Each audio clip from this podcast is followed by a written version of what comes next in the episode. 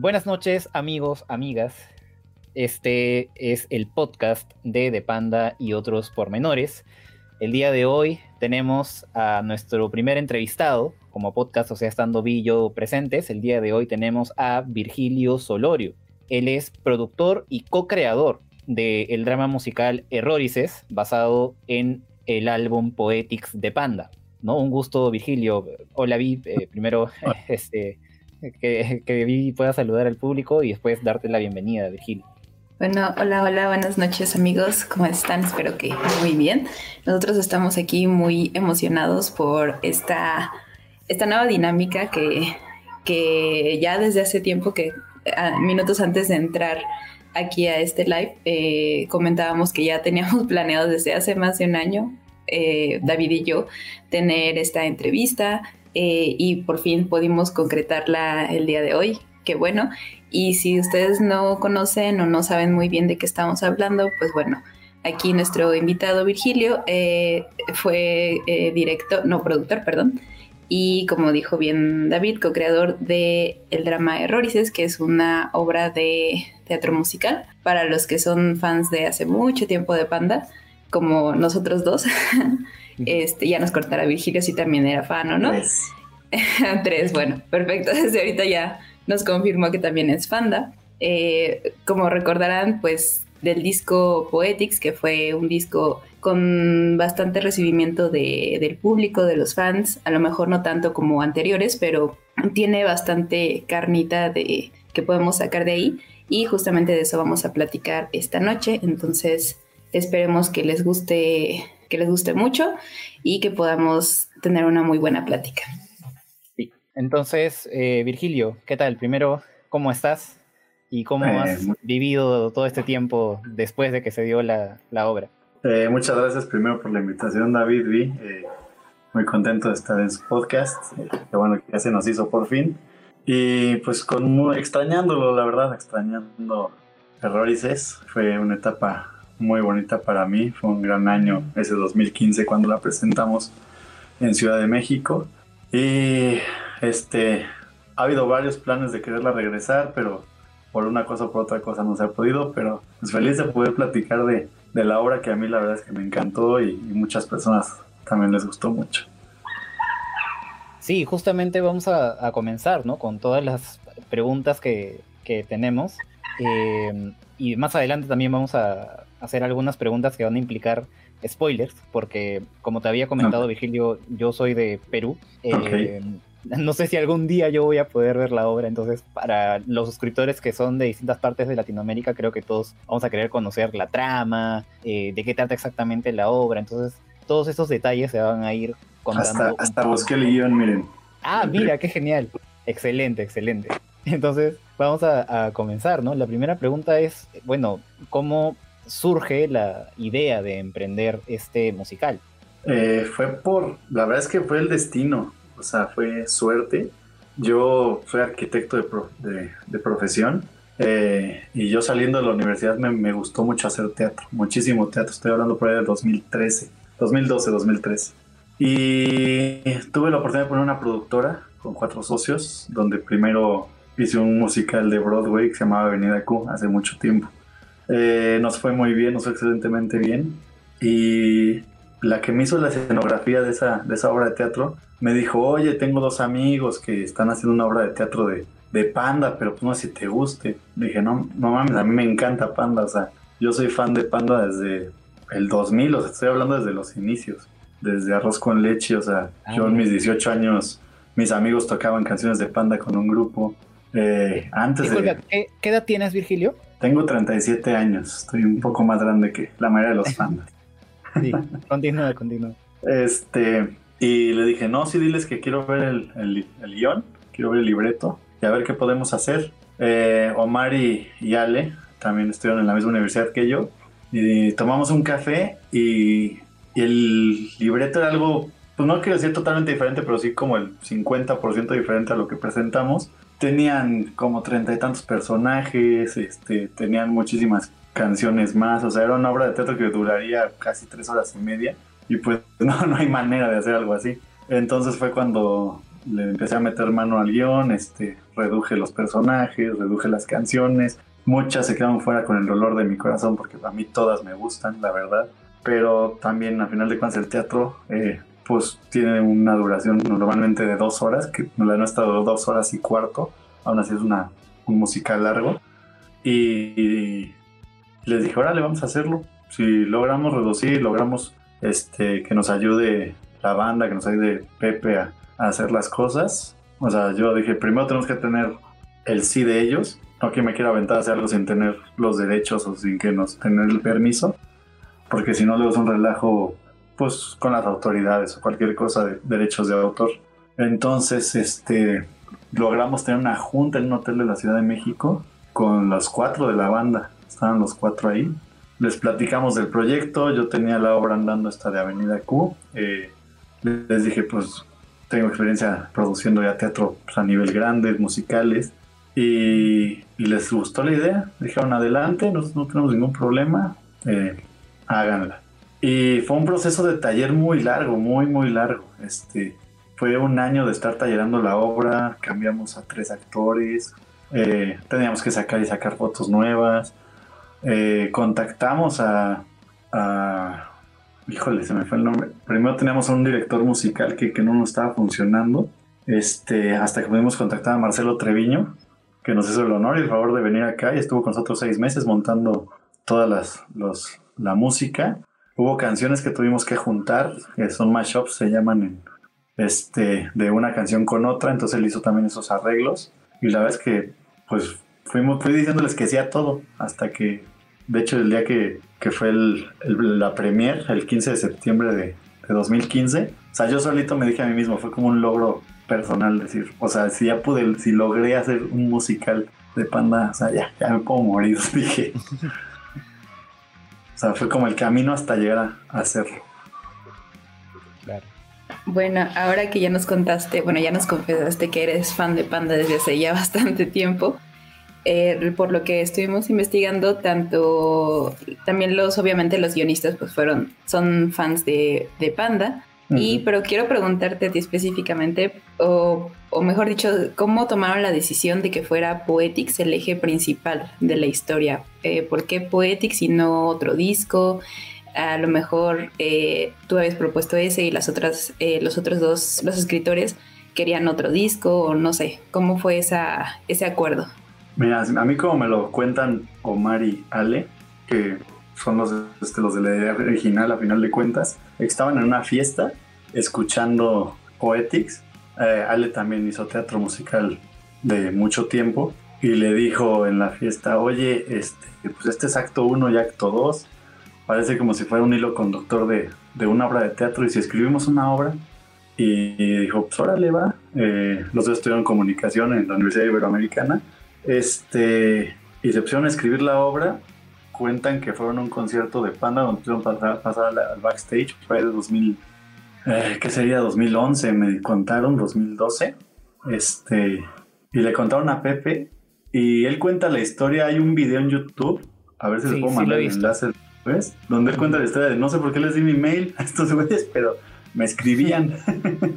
Y entonces ya cuando pues ellos ¿qué edades tenían, eh? disculpa, ¿qué edades tenían en ese momento cuando le, hablaron a Pepe?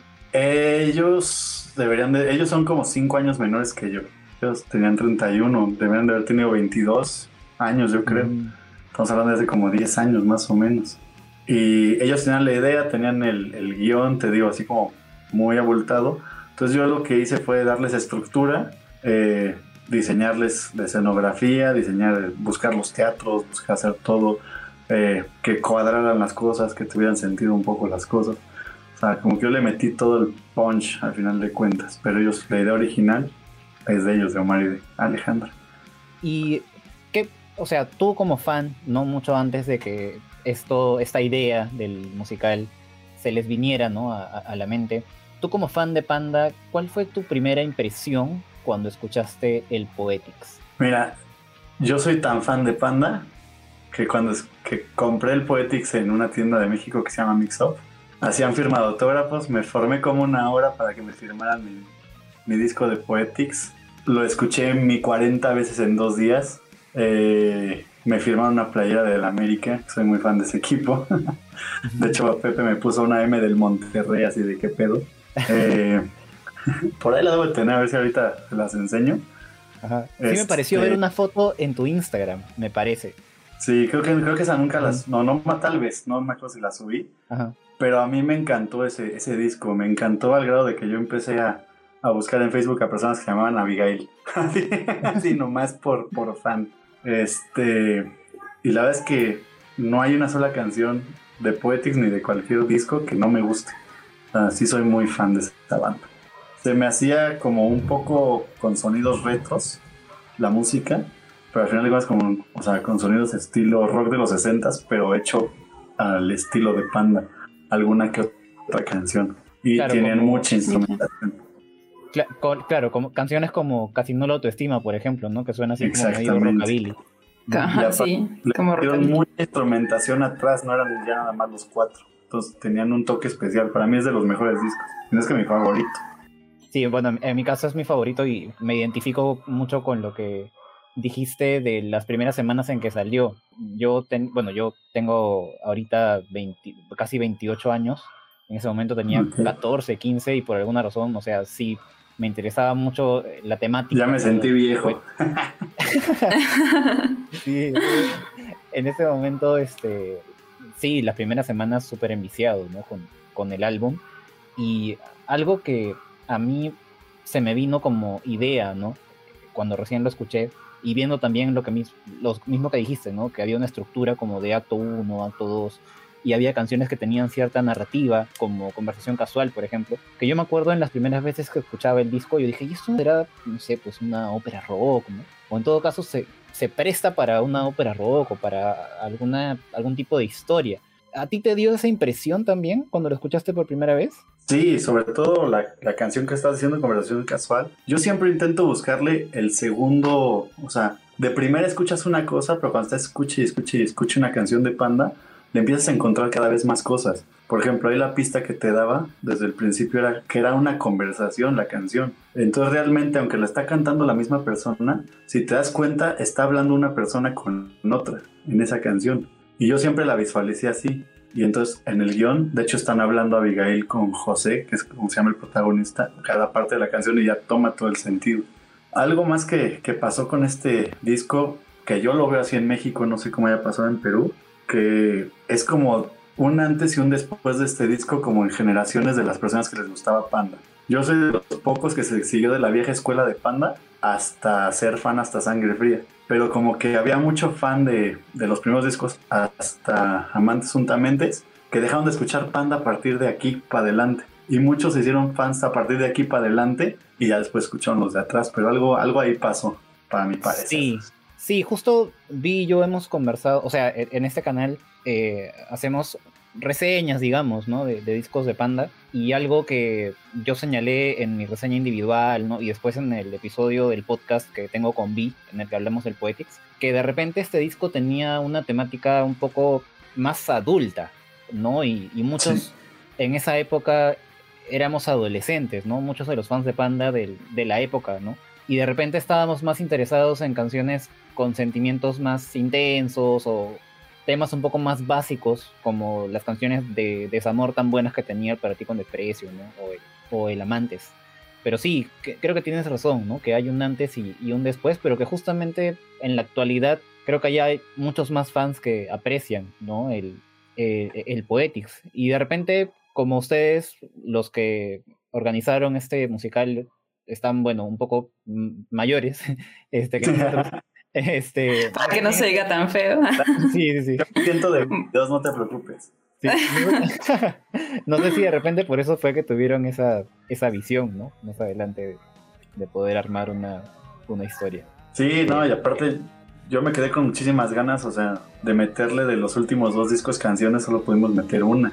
Pero, pero sí, porque era cuando acaban, yo cuando saqué eh, Errores acaban de sacar también Sangre Fría. Y así es que tenemos que meter una canción, y no, no, no hubo manera. Ya estábamos a nada de estrenar. Bueno, ahora, eh, bueno, retomando como dijeron, yo también soy un poco de la idea de que el Poetics fue como un pequeño parteaguas dentro del fandom, ¿no? Que, que hubo fans que fuimos fans a partir de, ahí en adelante y otros que fueron de ahí para atrás, ¿no?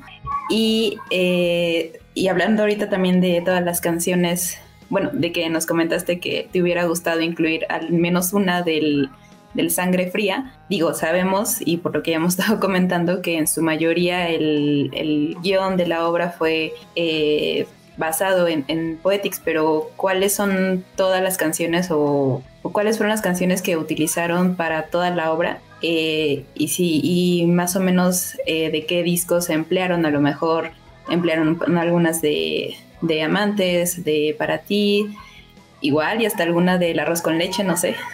Sí, le, mandé a, David el playlist de, de, la obra hace rato. Eh, el 90% de, de la obra es este Poetics, pero sí, mira, echándole un vistazo, tenemos de... Hay solo una de arroz con leche que era un flashback de cuando eran chavitos. En la obra lo hacemos flashback, por eso está encantando eso. Eh, tenemos del Unplug, tenemos Feliz Cumpleaños, tenemos este del Amante son tenemos también procedimientos, tenemos de Para ti con desprecio 3 más 1, logramos meter romance en re sostenido, por ejemplo. Entonces, sí tenemos varias canciones ahí que eran como, como sorpresas, porque realmente también está formada la obra casi casi como canción por canción del disco. O sea, como está el playlist del disco, así va yéndose la obra, de hecho.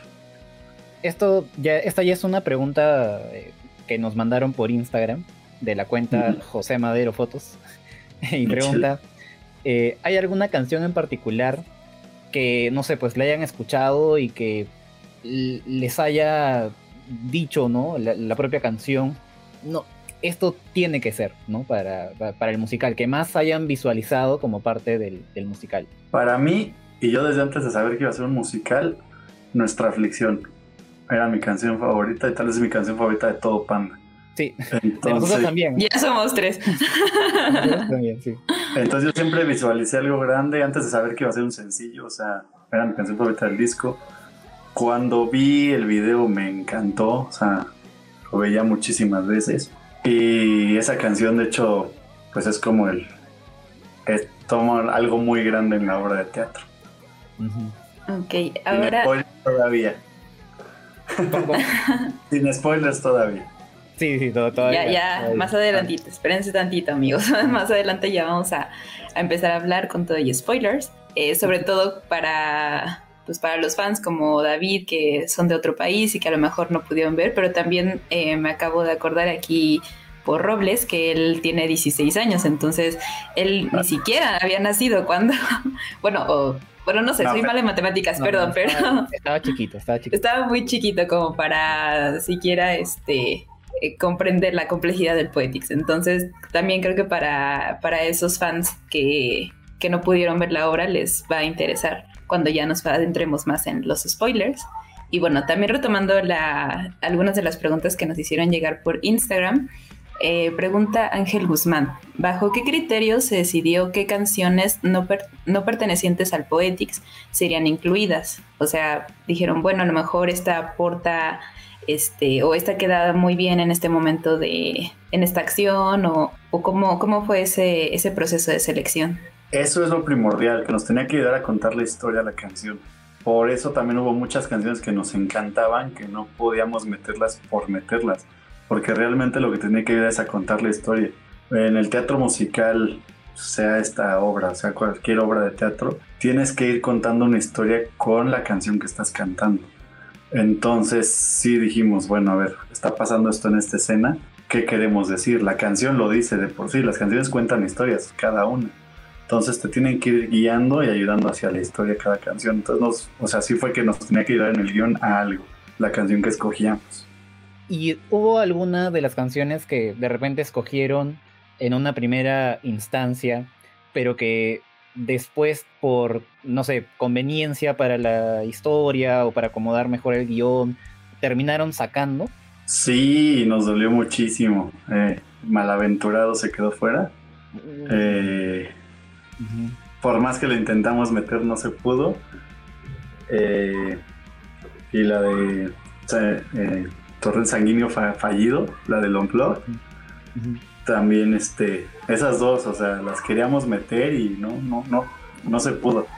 Lástima, la verdad, a mí me hubiera encantado que hubieran incluido Malaventurados. Creo que es de las más icónicas de, la banda y incluso gente que tal vez ni siquiera es fan de, de Panda la, ubica mínimamente.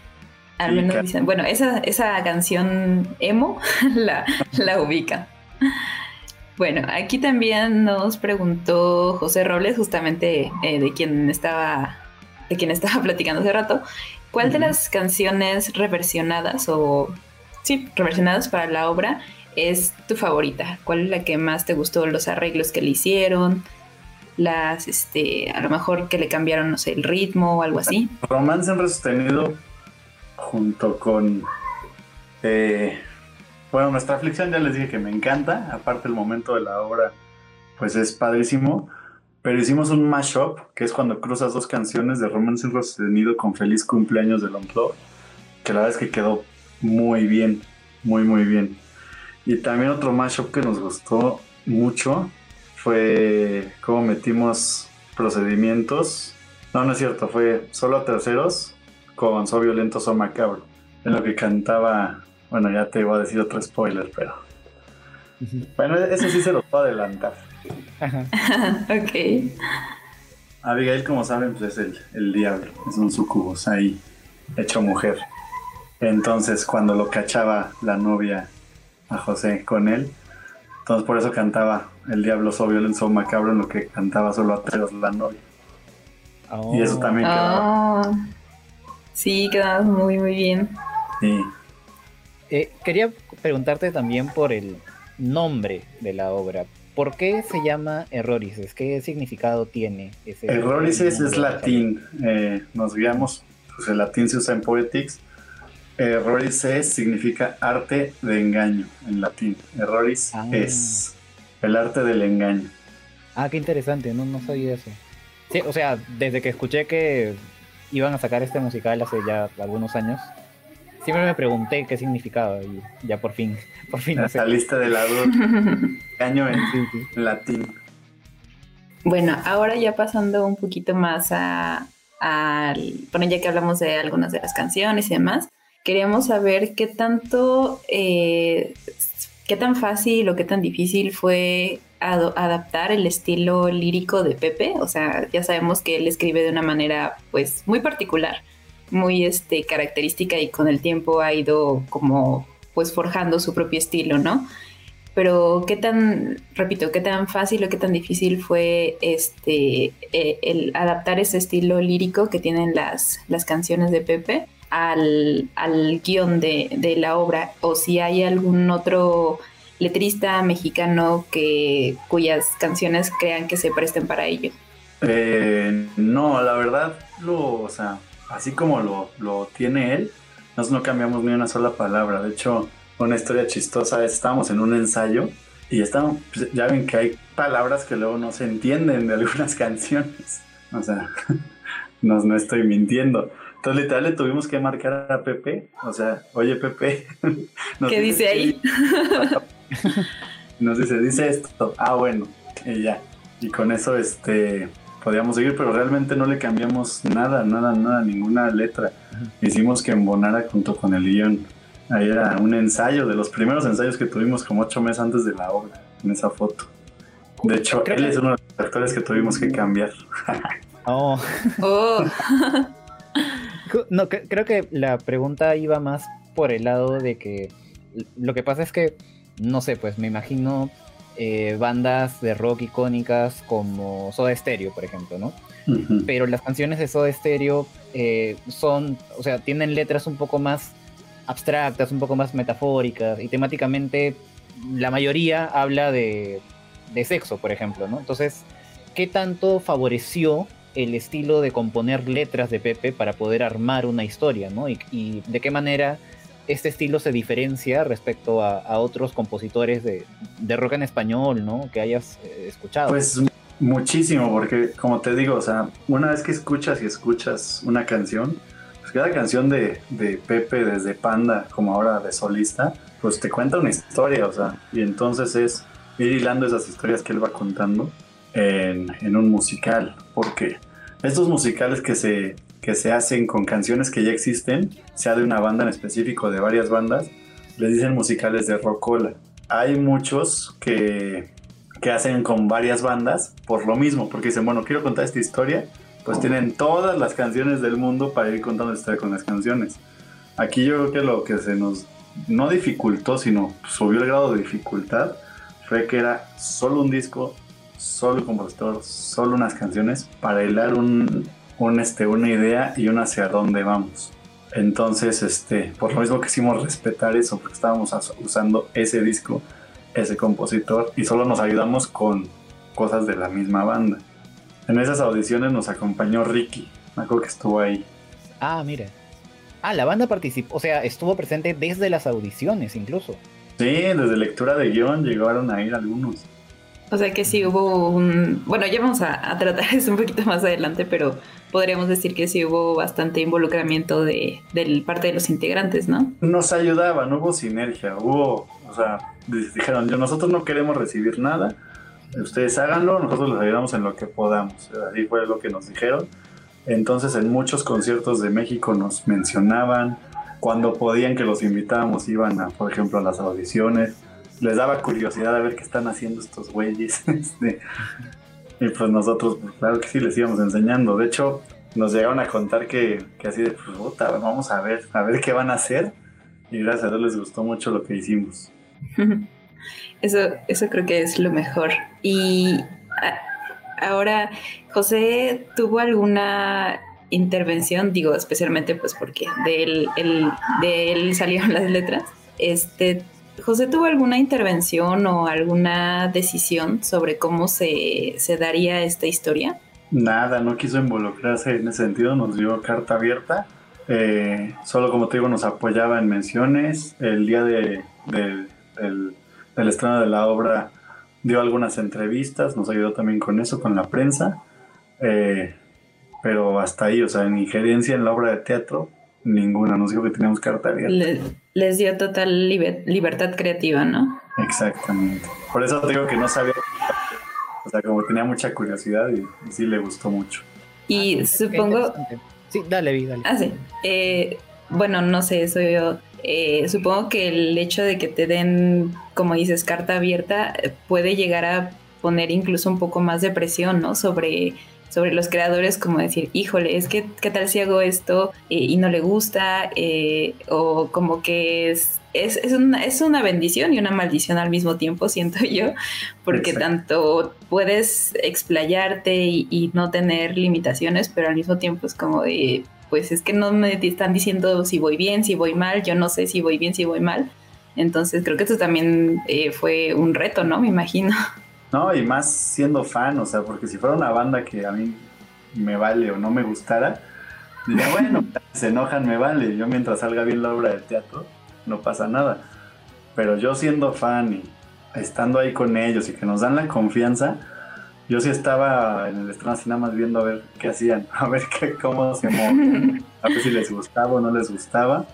Hacían una escena y volteaban a ver si estaban sonriendo, si estaban aburridos, si estaban ah, este, enojados.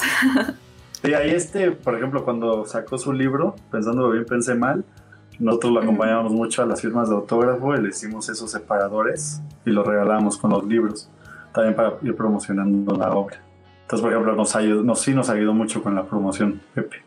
Ah, qué genial, qué genial. O sea, me parece bastante interesante que no se, a pesar de que no se haya involucrado, digamos, en la parte creativa, eh, sí haya estado muy predispuesto, ¿no? Al, apoyo. Eso dice. Sí, la verdad es que estamos muy agradecidos con él porque la verdad es que sí fue un gran apoyo. Sí. Y se diferencia, por ejemplo, eh, a mí me gusta mucho el álbum American Idiot de Green Day. Eh, de ese álbum también se hizo un musical que, o sea, lo lanzaron en Broadway. Y en este caso, Billy Joe Armstrong, el vocalista de, Green Day, sí fue como que muy celoso de su obra o muy cuidadoso de que se hiciera en la obra algo con lo que él estuviera de acuerdo. Entonces él como que sí estaba bastante involucrado, iba, eh, preguntaba pues este cómo estaban manejando el, guion, ¿no? Eh, y tenía curiosidad de si Pepe había tenido un, un, involucramiento de ese tipo, ¿no? Pero como dices, les dio carta abierta y y eso me parece bastante interesante. Sí, fue una sorpresa para él, para, para todos y la verdad es que pues, contentos, que, que sí les gustó. Mira, ahí te digo, ahí teníamos el, el separador con el libro. Mm, y aquí también, bueno, no sé si quieras este, pasar a la siguiente pregunta, David, perdón. Sí, yo llegué a ver un afiche, creo que no lo tengo por aquí, pero llegué a ver un afiche que denominaba a Errorices como el primer drama musical mexicano. Eh, Eh. es- ¿Eso es, es, es cierto? O sea, ¿no hubo antes una obra musical como, como esta? Le llamábamos tragedia musical. eh, Ah, tragedia musical. Porque normalmente a, las- a los musicales se llaman comedia musical. Normalmente es como más de colores, final feliz. y acá, pues, otro spoiler, pues no, no, no había final feliz. Entonces, te dejaba con un mal sabor de boca. O- si, es, si es un musical, eh, o sea, con música de panda, no puede tener final. No, Creo que, creo que, ahí, creo que ahí Pepe sí se hubiera molestado. Exactamente. Entonces, normalmente, no, o sea, por más mal que vaya, le dan la vuelta al final y termina con algo bonito. El 99% de los musicales, porque creo que estamos el 1% que no. Por eso nos llamamos así. Ah, mira. Ahora ya pasando un poquito más a este al proceso de cómo se fue este llevando este proceso de eh, ok ya tenemos este la aprobación de los chicos eh, ahora hay que buscar actores etcétera o sea como que todo lo demás para empezar hubo digo ya nos contaste que por parte de de José o bueno de los integrantes en general no hubo ningún problema pero tuvieron que hablar con- o tener algún tipo de negociación con la disquera o que les pusieran ahí algún algunas condiciones o algo por el estilo Eh, solo, o sea, sí firmamos un contrato de cesión de derechos específicamente para obra de teatro, específicamente con José para usar sus letras. Eh, acá en México hay una asociación de compositores que también tienes que pagarles para usar las canciones de cualquier artista mexicano eh, y sobre eso pues ya son las cuestiones legales para poder usar las canciones. Entonces ya teniendo, habiendo pagado los derechos más habiendo este, teniendo el, permiso del artista, pues ya no hay ningún problema para hacerlo. Eh, nada más que pues no podíamos reproducirlo en forma masiva, o sea, estoy hablando de grabarlo, por eso es que no lo pueden ver allá, o, tener un disco, o sea, porque a mí me hubiera encantado grabarlo, solo lo que pueden ver en YouTube son lo que grabaron la prensa, las primeras canciones, fue lo que le presentamos a la prensa. Pero sí, realmente algo que sí me quedo con que lo debí de haber hecho era grabarlo, aunque sea para tenerlo yo, y nunca lo hicimos creyendo que íbamos a hacer más funciones, pero bueno, esa es otra historia. No. Justo por aquí alguien en los comentarios preguntaba si tenían como que una grabación de la, de la obra, pero... Ojalá, pero así que como diría la viejita del Titanic, se quedó solo en nuestras memorias. Oh.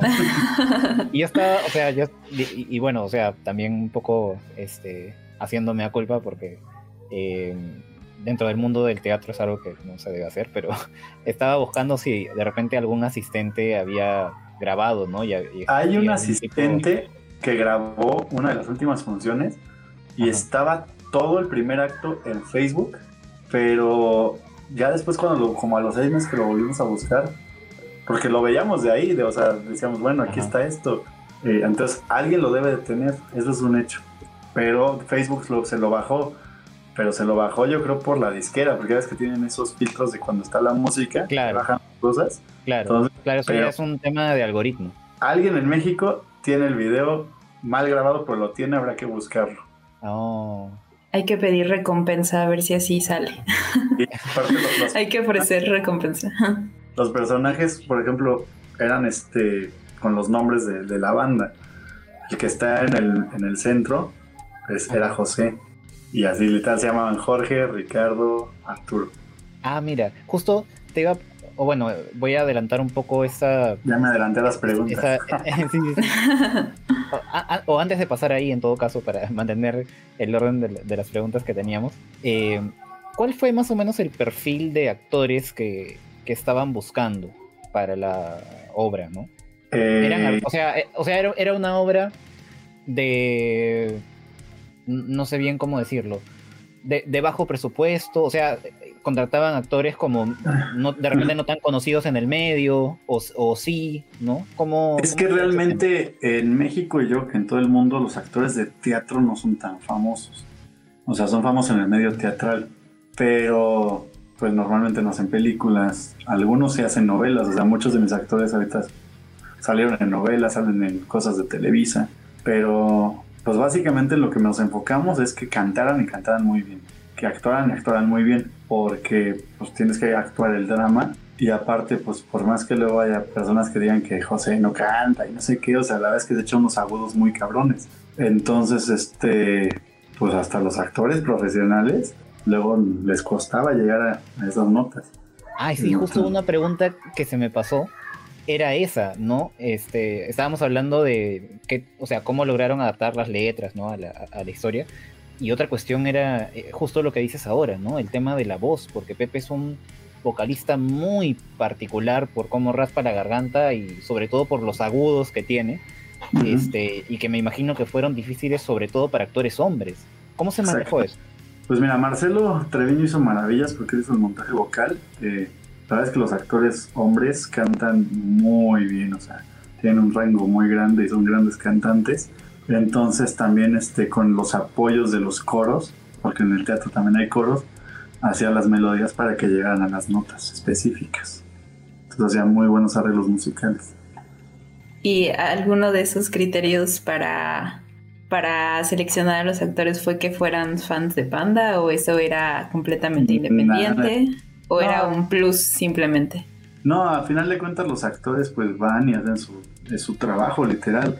Entonces en las audiciones lo que lo único que les pedimos fue que cantaran canciones de rock.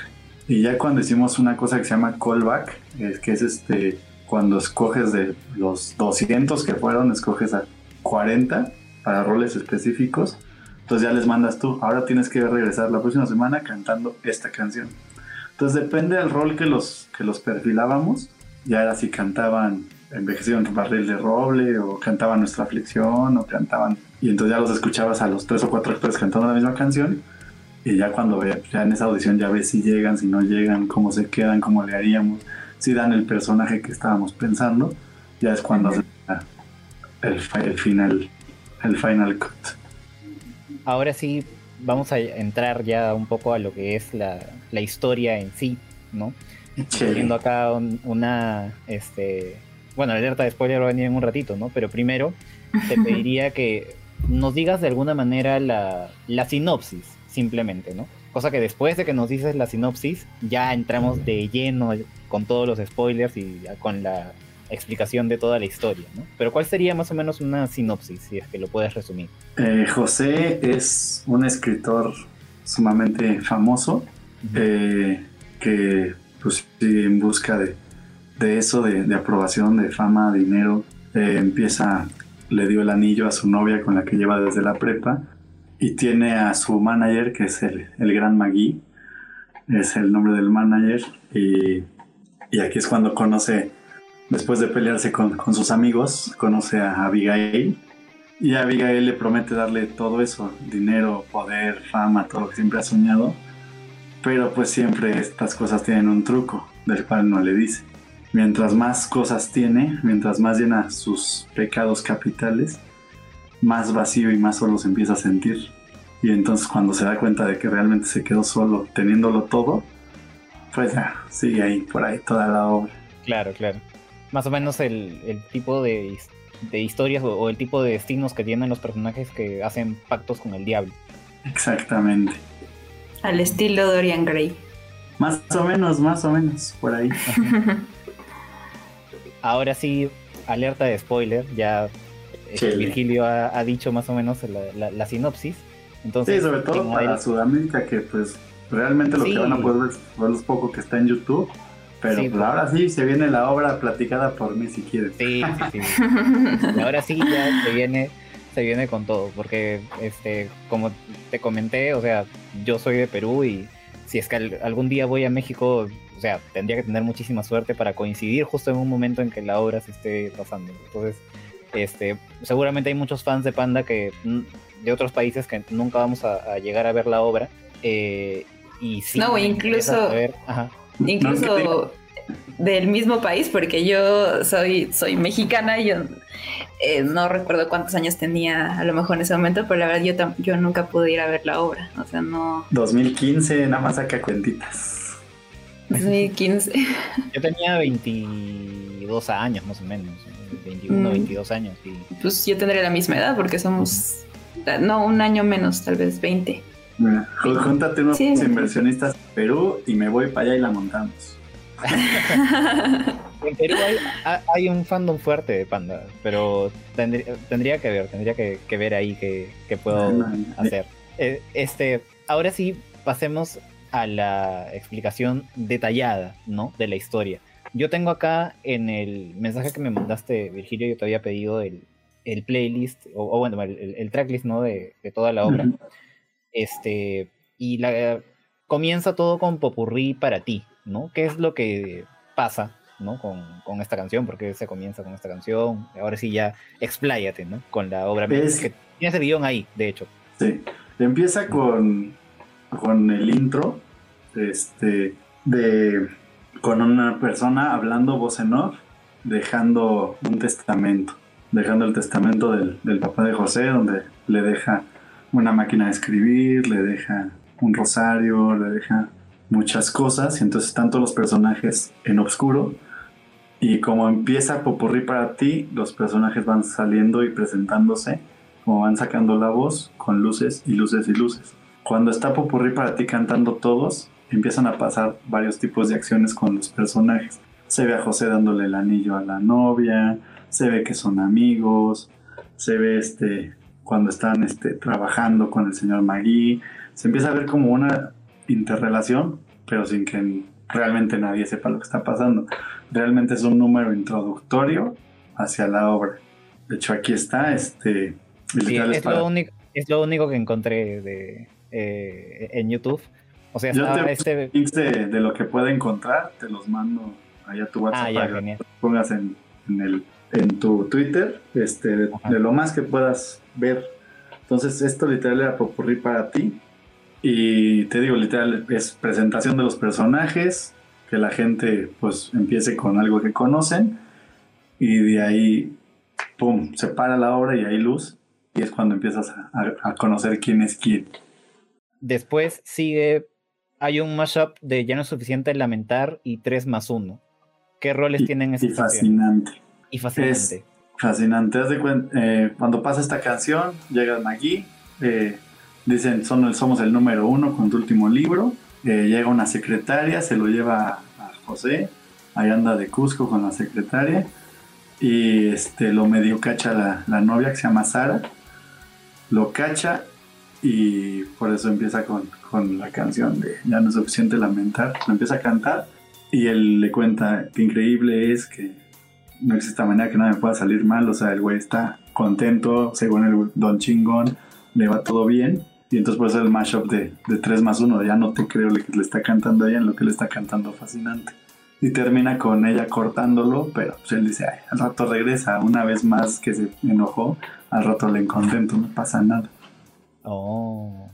A ver, a ver, continuemos, porque después creo que es, viene este como flashback que dijiste que era buen, buen día, ¿no? Sí, llega a, un bar con, sus tres amigos, que es Jorge, Arturo y Ricardo, y empiezan a platicar y, se empiezan a cagar de risa, se, acuerdan de cuando tenían una banda en la prepa, eh, y empieza, pues es como el momento más divertido de toda la obra. o sea, si es que hay algo de felicidad, es el momento todo está bonito, todo está bien, todos bailan, todos cantan. Entra Sara con como si fuera de la escuela, se ven, este, y ahí se acaba. Es como un momento de flashback y para recordar de las primeras canciones. Y, se empieza a pelear con sus amigos, o sea, le empiezan, o sea, Jorge está tomando de más, eh, Arturo medio envidia a, José, porque pues, es el que está exitoso, eh, su mejor amigo es, este Ricky en el guion, este, y siempre el que no, pues no te pases de güey, o sea, aquí estamos tus amigos. Aparte, se da a entender como que pues Ricky siempre ha sido mejor que el otro escribiendo, pero pues el que le, el que sabe moverse, el que saca el chispa, es el personaje que es José. Y entonces pues, se medio pelea con ellos, se van ellos y él se queda solo diciendo, pues yo soy chima, ya. Aquí, aquí me hago otros amigos sin ningún problema. De hecho, recuerdo que vi en uno de esos pedacitos que se pueden encontrar en YouTube que menciona, bueno, no, perdón, eso ya es más adelante, cuando empieza conversación casual, que supongo que es el momento en el que conoce a, a este ah, personaje, a Abigail, y creo que le menciona algo sobre su, su rosario, ¿no? Que comienzan a cantar, comienzan a tener justamente este, este diálogo, ¿no?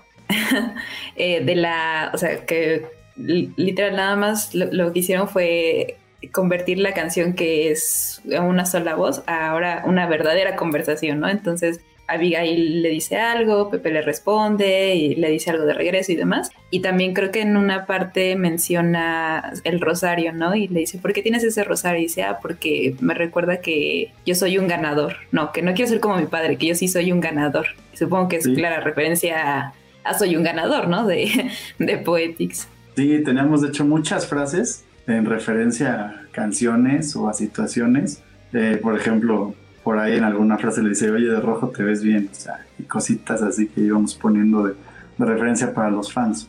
Como los easter eggs, ¿no? De las, de las películas. Exactamente.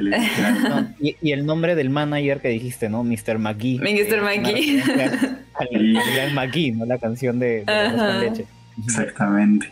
Entonces, por cómo han acomodado acá las canciones, o sea, siento que de repente ponen a buen día como esta manera de recordar, digamos, los, los buenos tiempos o tiempos en los que el protagonista era menos soberbio, o sea, todavía no había ganado toda la, fama que, había ganado, para contrastar un poco cómo a partir de este encuentro con Abigail como que ya no, no hay marcha atrás, ¿no? o sea, ya pierde esa esencia que tenía de, eh, de, más joven.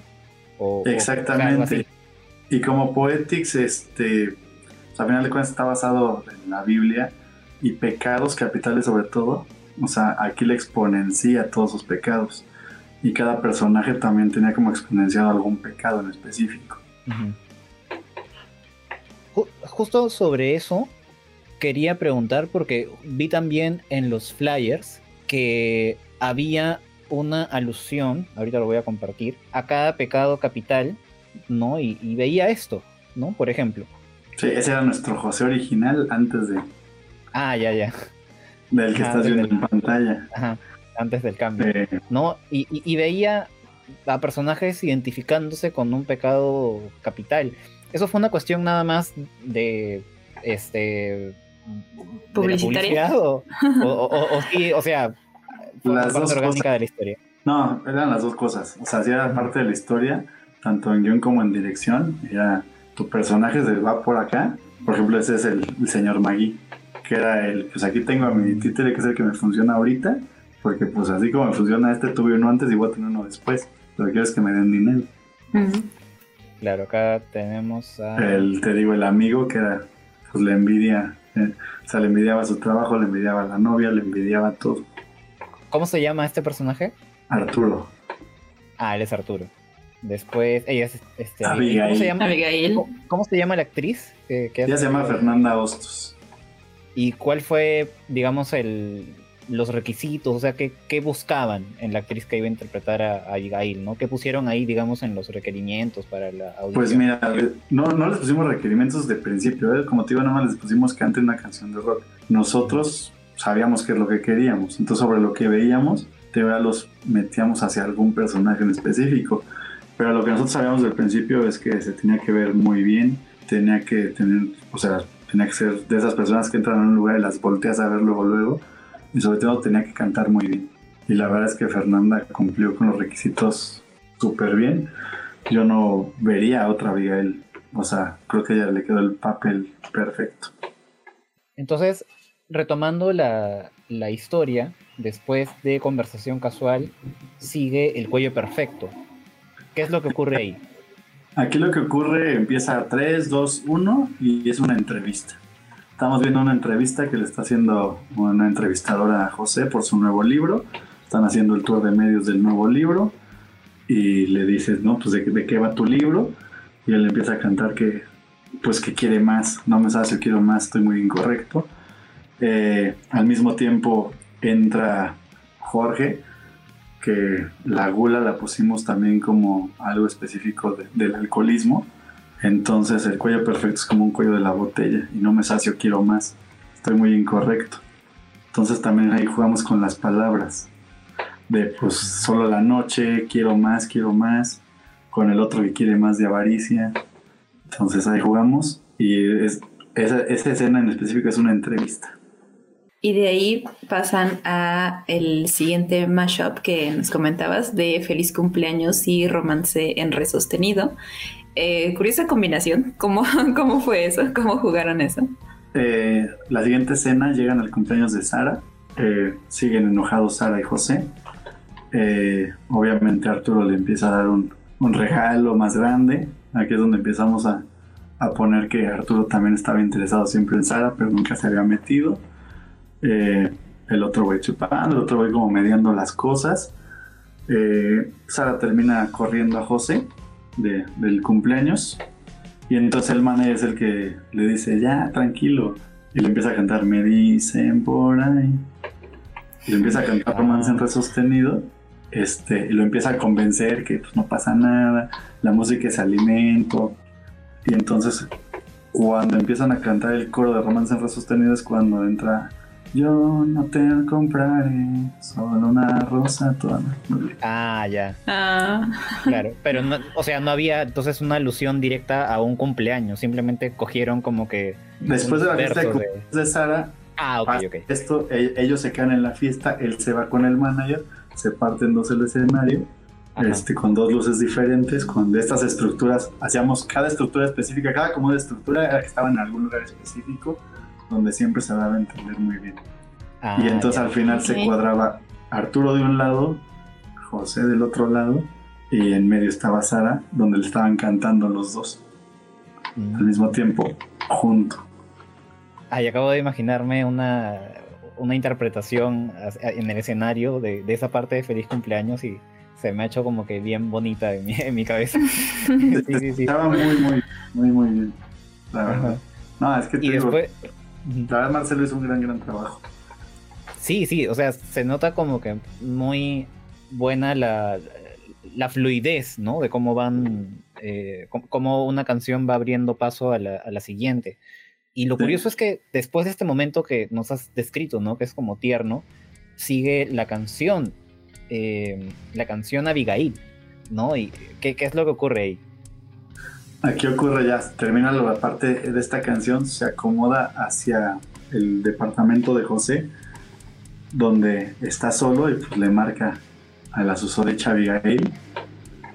Eh, y es cuando le empieza a ofrecer el pacto. ¿Qué es lo que quieres? ¿Qué esperas? Deja todo eso y yo te voy a ofrecer todo. O sea, yo te voy a dar todo lo que quieras, pero pues ven, o sea, me tienes que prestar casi casi. Y entonces en lo que están cantando Abigail, sí es una parte ya más de encuentro sexual entre ellos dos. Que es como estar firmando el pacto con el diablo, literal. Sí, es lo que también eh, llegué a ver en algunas eh, entrevistas que este que sí recomendaban que, o sea, decía que era para todo el público, pero como mayores de 12 años, ¿no? Como que tenían no, yo, les dije de 16 años o de 15 años. Ah. Porque sí, sí, pasaban situaciones fuertes. O sea, porque no solo era esos encuentros sexuales. Ahorita cuando estaba contando son situaciones tan fuertes. Claro. Ok. Claro. Sí, sí, justo e-, ese es un buen apunte de Vi porque eh, cuando vi la escena de, de conversación casual, este, y justo también pensaba en eso, ¿no? Cuando te preguntaba qué requisitos buscabas en la actriz de Abigail, o sea, sí es una escena con mucha tensión sexual, no, no y, aquí en Abigail estaba, de eso que ves, multiplicado, terminaban en rompe interior los dos. O sea, oh, ajá. Con un baile acá medio intenso, entonces. Claro, claro. Pero está bien, creo que eso también dio pie a que se hablara mucho de la, de la obra, ¿no? Ya sea para bien, para mal. Pero el chiste es que se, se hablaba y hasta cierto punto era, digo, no sé, la verdad, qué tanto sea soy una persona que le gusta mucho el teatro y realmente pocas de las que he ido a ver sí tienen escenas así como fuertes o, una vez me tocó ver un desnudo completo, entonces sí, este, es, es, un poco, poco frecuente, no raro, pero sí poco frecuente en, en las Sobre obras. todo se usa en teatro de cámara, que es no musical, más tragedia. Eso uh entonces también es algo raro en musicales ver esto. Entonces yo sí les decía que arriba de 16 años. Y esta escena en específico era como él está firmando ya el pacto de ahora le va, te voy a creer, pero si me haces el güey que me estás diciendo que va a hacer, que voy a hacer. Es como ya literal pasar a vender su alma, ¿no? A, Abigail en este caso. Exactamente. Ok, y después de esa escena que, bueno, usen su imaginación amigos, sigue el otro mashup que ya más o menos nos contaste hace ratito, que es de solo terceros con So Violento, So Macabro, ¿no? Exacto, en esa llega Sara y los encuentra haciendo esta situación. Y la verdad es que visualmente era un momento muy, muy padre porque había movimientos de las, de las estructuras, unos arriba de otro, peleándose, este, donde pues ella le canta. Y de hecho está muy basada la escenografía en ese video de solo a terceros, así como muy estructura, luces por atrás, teníamos luces por atrás, por enfrente, como muy de concierto. Y entonces Sara le empieza a cantar y, y pues la otra riéndose, sabes de lo que soy capaz, tengo un complejo muy crudo y psicópata en lo que la otra está pues acá desgarrándose y llorando, cantándole solo a terceros. Oh, claro.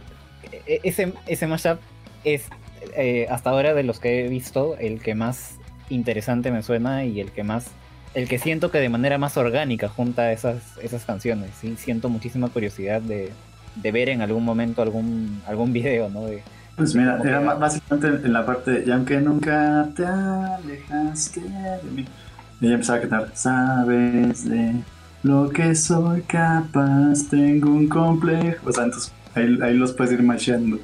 Ah, qué genial. Y, Incluso ahí... estaría... No, sí, termina David. No, no, no. Tú, tú David. Ah, no, que es que de ahí iba a pasar a, a, que luego sigue procedimientos.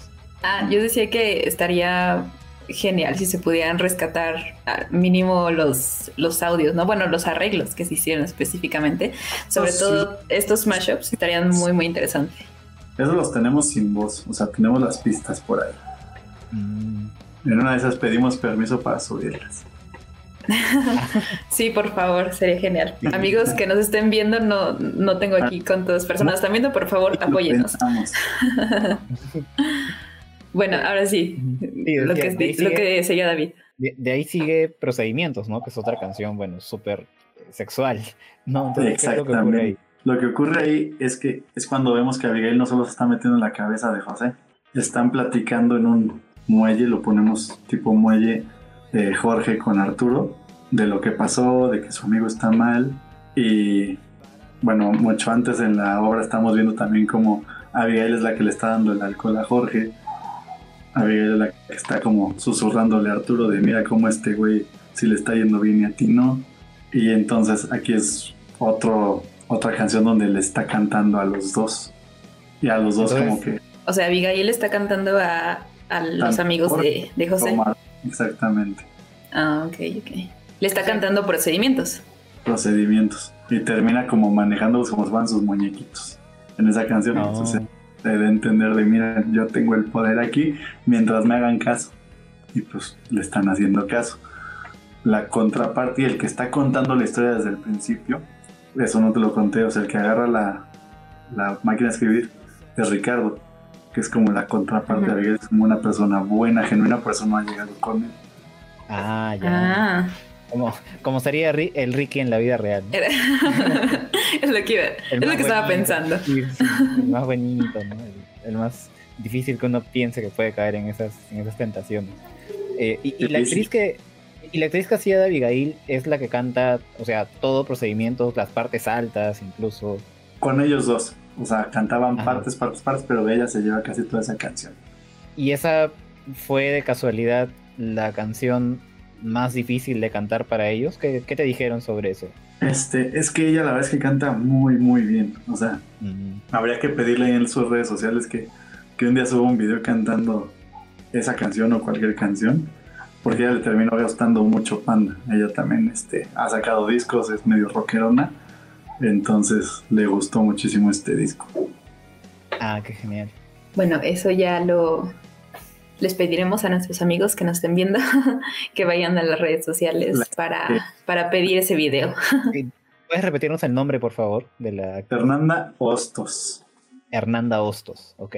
Entonces, de ahí trataremos de, contactarla. sí, pero sigue. Bueno, la siguiente canción es Cuando no es como debiera ser. Sí, aquí Ahí, ¿qué, ¿qué, situación sucede? Es Ricardo, el mejor amigo, llega con, con Pepe y le, lo está intentando convencer a José de, güey, ya le estás cagando de más. Eh, y es cuando les dice, ustedes no serían nada sin mí, este, yo siempre soy el que los está llevando a todos lados. Eh, y ahí empiezan a cantar la versión del Unplug de tal vez, o sea, la tranquilita de, se empiezan a cantar entre ellos dos de, pues tal vez así es mejor, aquí la dejamos, odiame, nos vamos. Ahí pues como que cambiaron un poco, ¿no? El, Por primera vez rompen ellos dos, porque se había peleado con los otros dos, pero por primera vez los rompen. Ok, decía que cambiaban, digamos, un poco el, significado original de la canción, ¿no? Que generalmente pues es asociado con una ruptura amorosa, ¿no? De, pareja, pero pues en este caso es de, es una de amistad. amorosa, pero de amistad. Que sigue siendo igual de dolorosa o hasta más, ¿no? Yo creo. claro, a veces, a veces no se habla mucho de eso, pero, o sea, existen las rupturas de, amistades. Amigos de 10 años que cualquier traición, imagínate, duele igual. Claro. Después vemos que sigue Del Rapto y otros pormenores. ¿Qué rol cumple esa canción?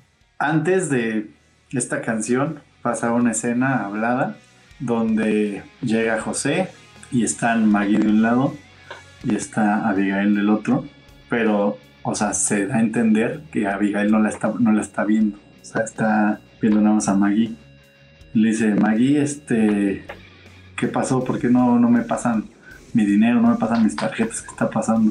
dice, ¿qué no sabes? Este, caíste en bancarrota, este, me debes un chingo de lana, tu último libro fue un fracaso, eh, ya tuve que quitarte el departamento, te congelé las cuentas, eh, todo se está yendo, aparte está haciendo los mismos movimientos que, Abigail.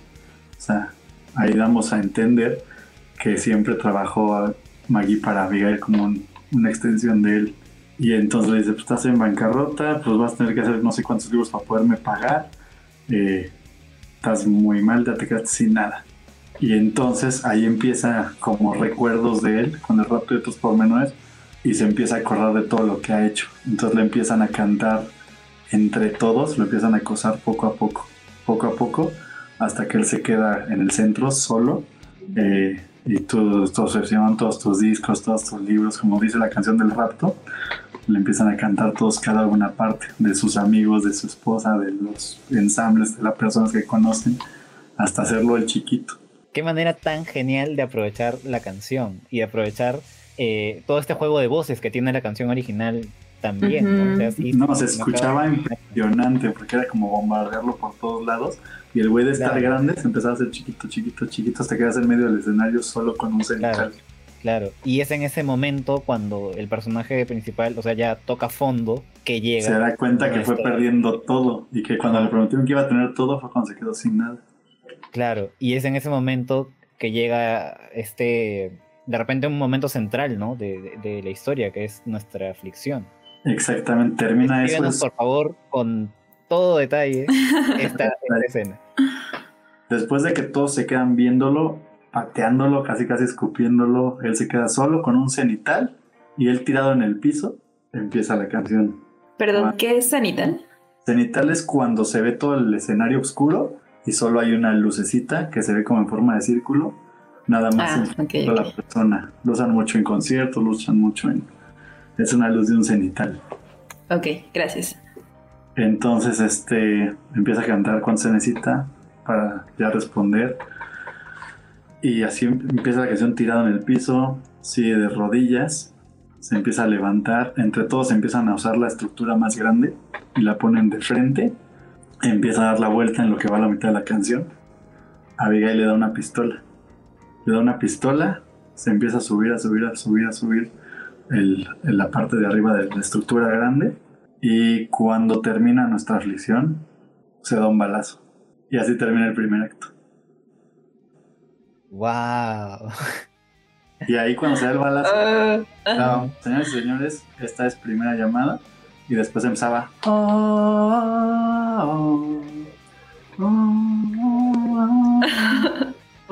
todos cantando y se bajaba el telón. ¡Wow! muy, muy, muy bueno. Muy, muy bueno. Y, así termina el, el primer El Entonces todo se queda así como, ¿qué pedo? Acaban de matar al protagonista. Ajá. Y apenas vamos a la mitad. ¿Qué está pasando? wow. Eso sí, sí Ajá. genera mucho impacto. Sí, pues te digo que mayores de 15 años en el mismo este, programa de mano que dábamos, venía partes de si piensas en el suicidio, marca esta línea, esto es una obra de teatro, fake, no se van a creer, porque pues sí, sí, también es una responsabilidad. Claro. Claro. Y después de este momento, y después de que todos, todo el público se queda así como que, what the fuck, que, que sí, no. 10 Vean minutos que- después, en lo que estaban viendo a ver qué pasa, eh, aquí es donde espantábamos a todos, porque empezábamos, pues la verdad es que rentábamos muy buenas bocinas por todo el teatro, entonces la, te imaginas cómo se escuchaba, y pues ya sabes cómo empieza nuestra cama, que tu cama sea mi hogar, tan tan tan, entonces sin avisar empezábamos, Ah, no daban de primera, segunda. nada, segunda, pero nada más tercera, o sea, entraba de, de madrazo el... Terere. Y entonces con eso, con las luces, hacíamos estrobos, subía el, el- este, la escenografía y ya empezábamos a ver todos. El primer acto era muy colorido y el segundo acto todo era rojo, negro y blanco. Todo. Vestuarios muy parecidos, pero rojo con negro. eh, muy parecido todo a, a los vestuarios de, de Saludos desde Turquía, de, de su video. Se parecía Ujú. mucho ese ambiente todo. Y entonces empezaba con que tu cama sea mi hogar, con todos así ya maquillados, como muy, muy dark, muy mal. Mira, si te fijas, la chava de hasta la derecha tiene literal el vestuario de ese video. Esto pues ya era el final de la obra, así de como estaban vestidos. Eh, Sara es la chava del medio, que pues si son fans ya sabrán también de qué video es ese vestuario.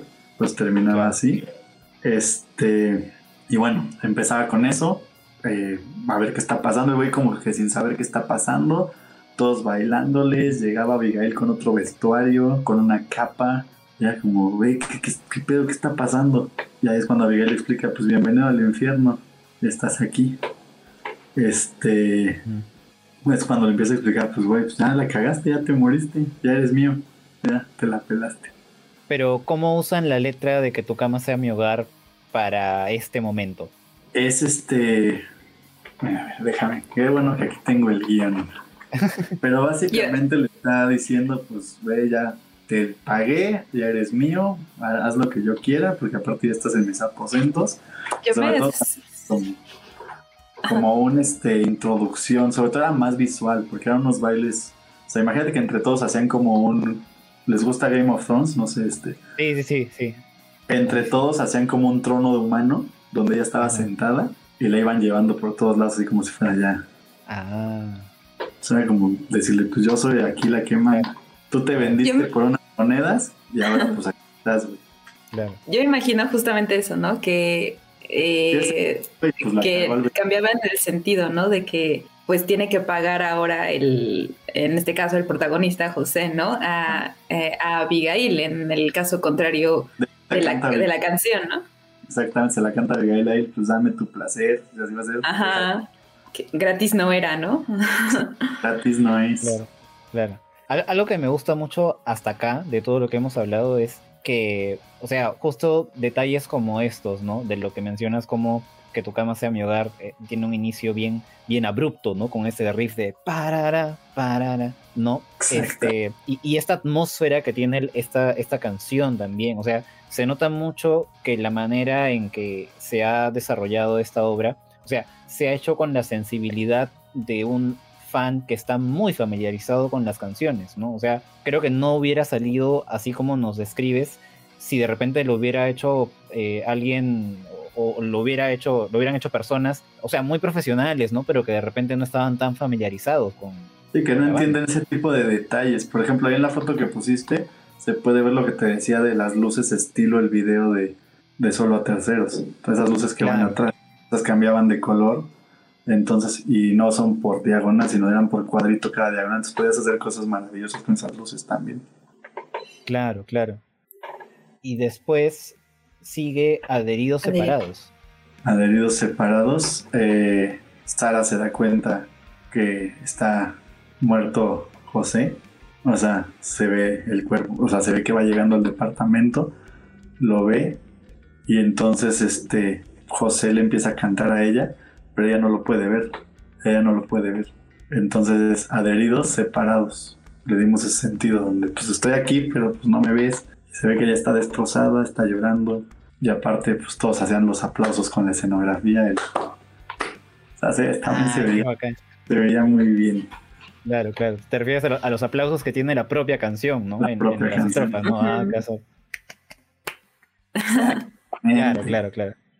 De ahí, ah, de ahí sigue, eh, bueno, continúan con Martirio de Otro, ¿no? Martirio de Otro es una... Aquí pasa otra situación fuerte. Este, Arturo al estar ahí, pues ya no está, y la otra triste, pues como que dice, pues ya ahora sí ya pélame, o sea, ¿cuántas veces te he dicho que me peles, no me quieres pelar? Y entonces se ve como Abigail ahí también le susurró algo y termina propasándose con ella, termina haciendo una violación ahí. Entonces, oh, este, sí, está fuerte. Y esa canción pues si se fijan, habla así como de no hables más. Ajá. O sea, sí es, como, pues empieza fuerte, fuerte, fuerte. Wow. O sea, eh, me, gusta mucho porque es como que el impacto de, de, Abigail en, los personajes, o sea, va más allá. Lo exponenciando.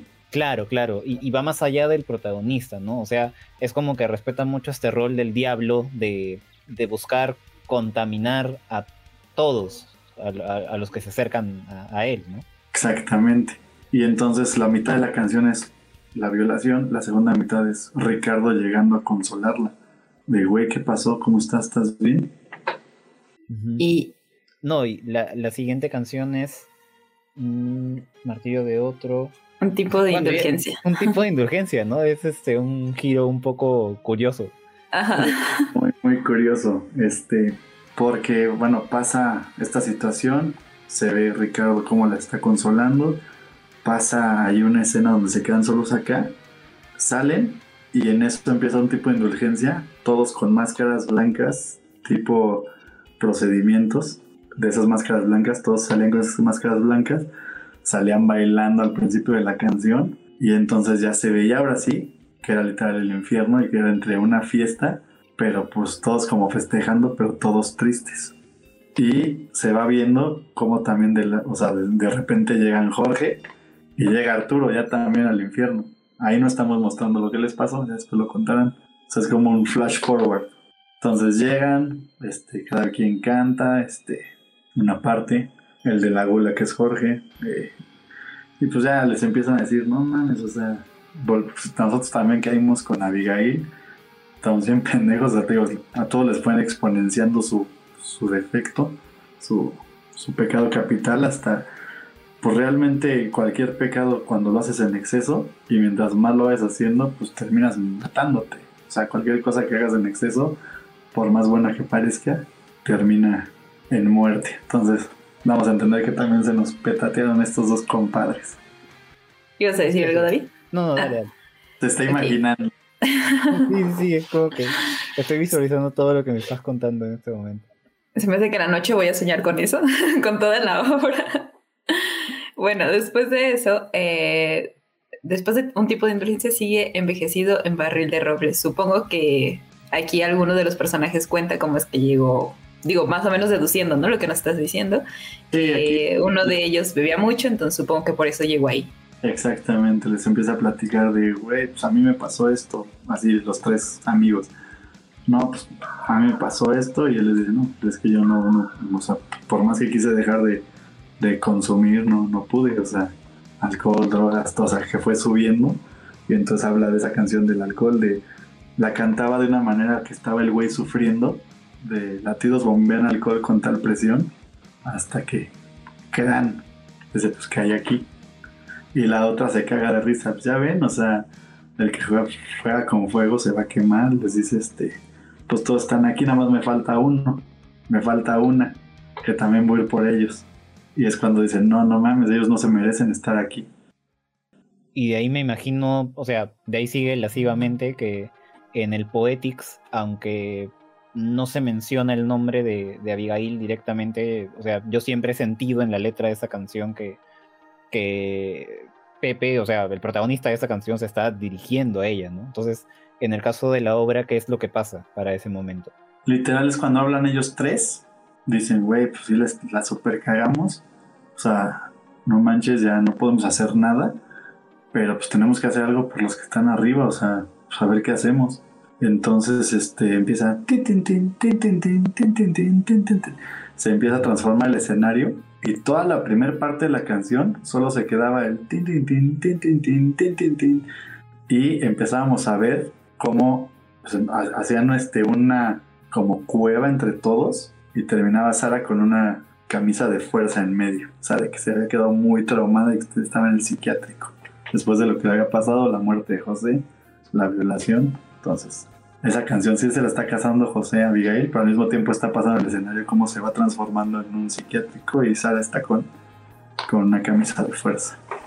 De Sara podríamos decir que era un personaje bueno, digamos, este, inocente que termina sufriendo las consecuencias de toda la... está pasando alrededor. Claro, ¿no? De, toda la maldad del resto. Ajá. Y, y, Sara, nos habías dicho, eh, creo que lo tengo por aquí, porque esta entrevista también la vamos a subir a, Spotify, entonces este, quienes la ah, escuchan por ahí no, no tienen las fotos, pero hay una foto que, compartimos en la que se ve al, elenco, ¿no? Y al medio está el personaje de Sara. Y Sara está vestida como, eh, como camarera, ¿no? Como la chica del que protagoniza el videoclip de nuestra aflicción. Exactamente. Pero ya llegaremos ahí. Ajá. En este momento está con una camisa de fuerza. Ajá.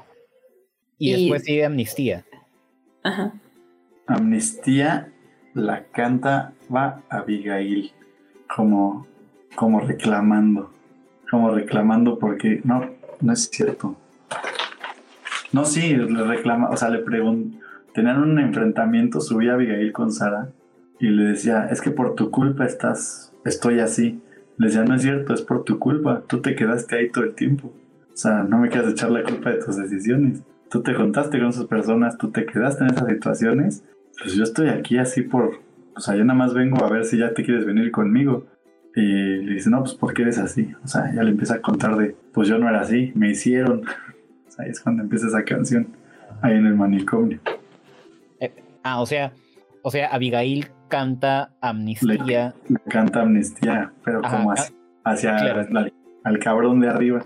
Claro, claro, porque recordemos que, o sea, según el canon bíblico, el diablo era un ángel, ¿no? Pero, o sea, primero era, era un ángel de, Dios que fue expulsado del, del cielo y que de alguna manera, pues, este, guarda un resentimiento, ¿no? hacia Dios. Entonces. Sí, o sea, pues yo no, yo no quería hacer esto, me hicieron hacer esto. Pues es el papel que me tocó, mi pedo. Claro. Y después de, ok, después de Amnistía sí, sigue Espejismos y Visiones. ¿Cuál fue la...? Esta es una canción que tenemos como que no está muy claro el significado tal vez de la letra, pero ¿cómo, cómo lo usaron en la obra? Eh, ahí te va. Llega Ricardo, le dice a una doctora que está en el psiquiátrico, oiga, pues no puede estar así, ella no hizo nada malo, déjeme sacarla, yo la cuido, que se venga conmigo, este, yo le busco un trabajo que hacer, este, en el restaurante donde yo estoy. Maggie también la, me va a ayudar y Maggie va con ellos.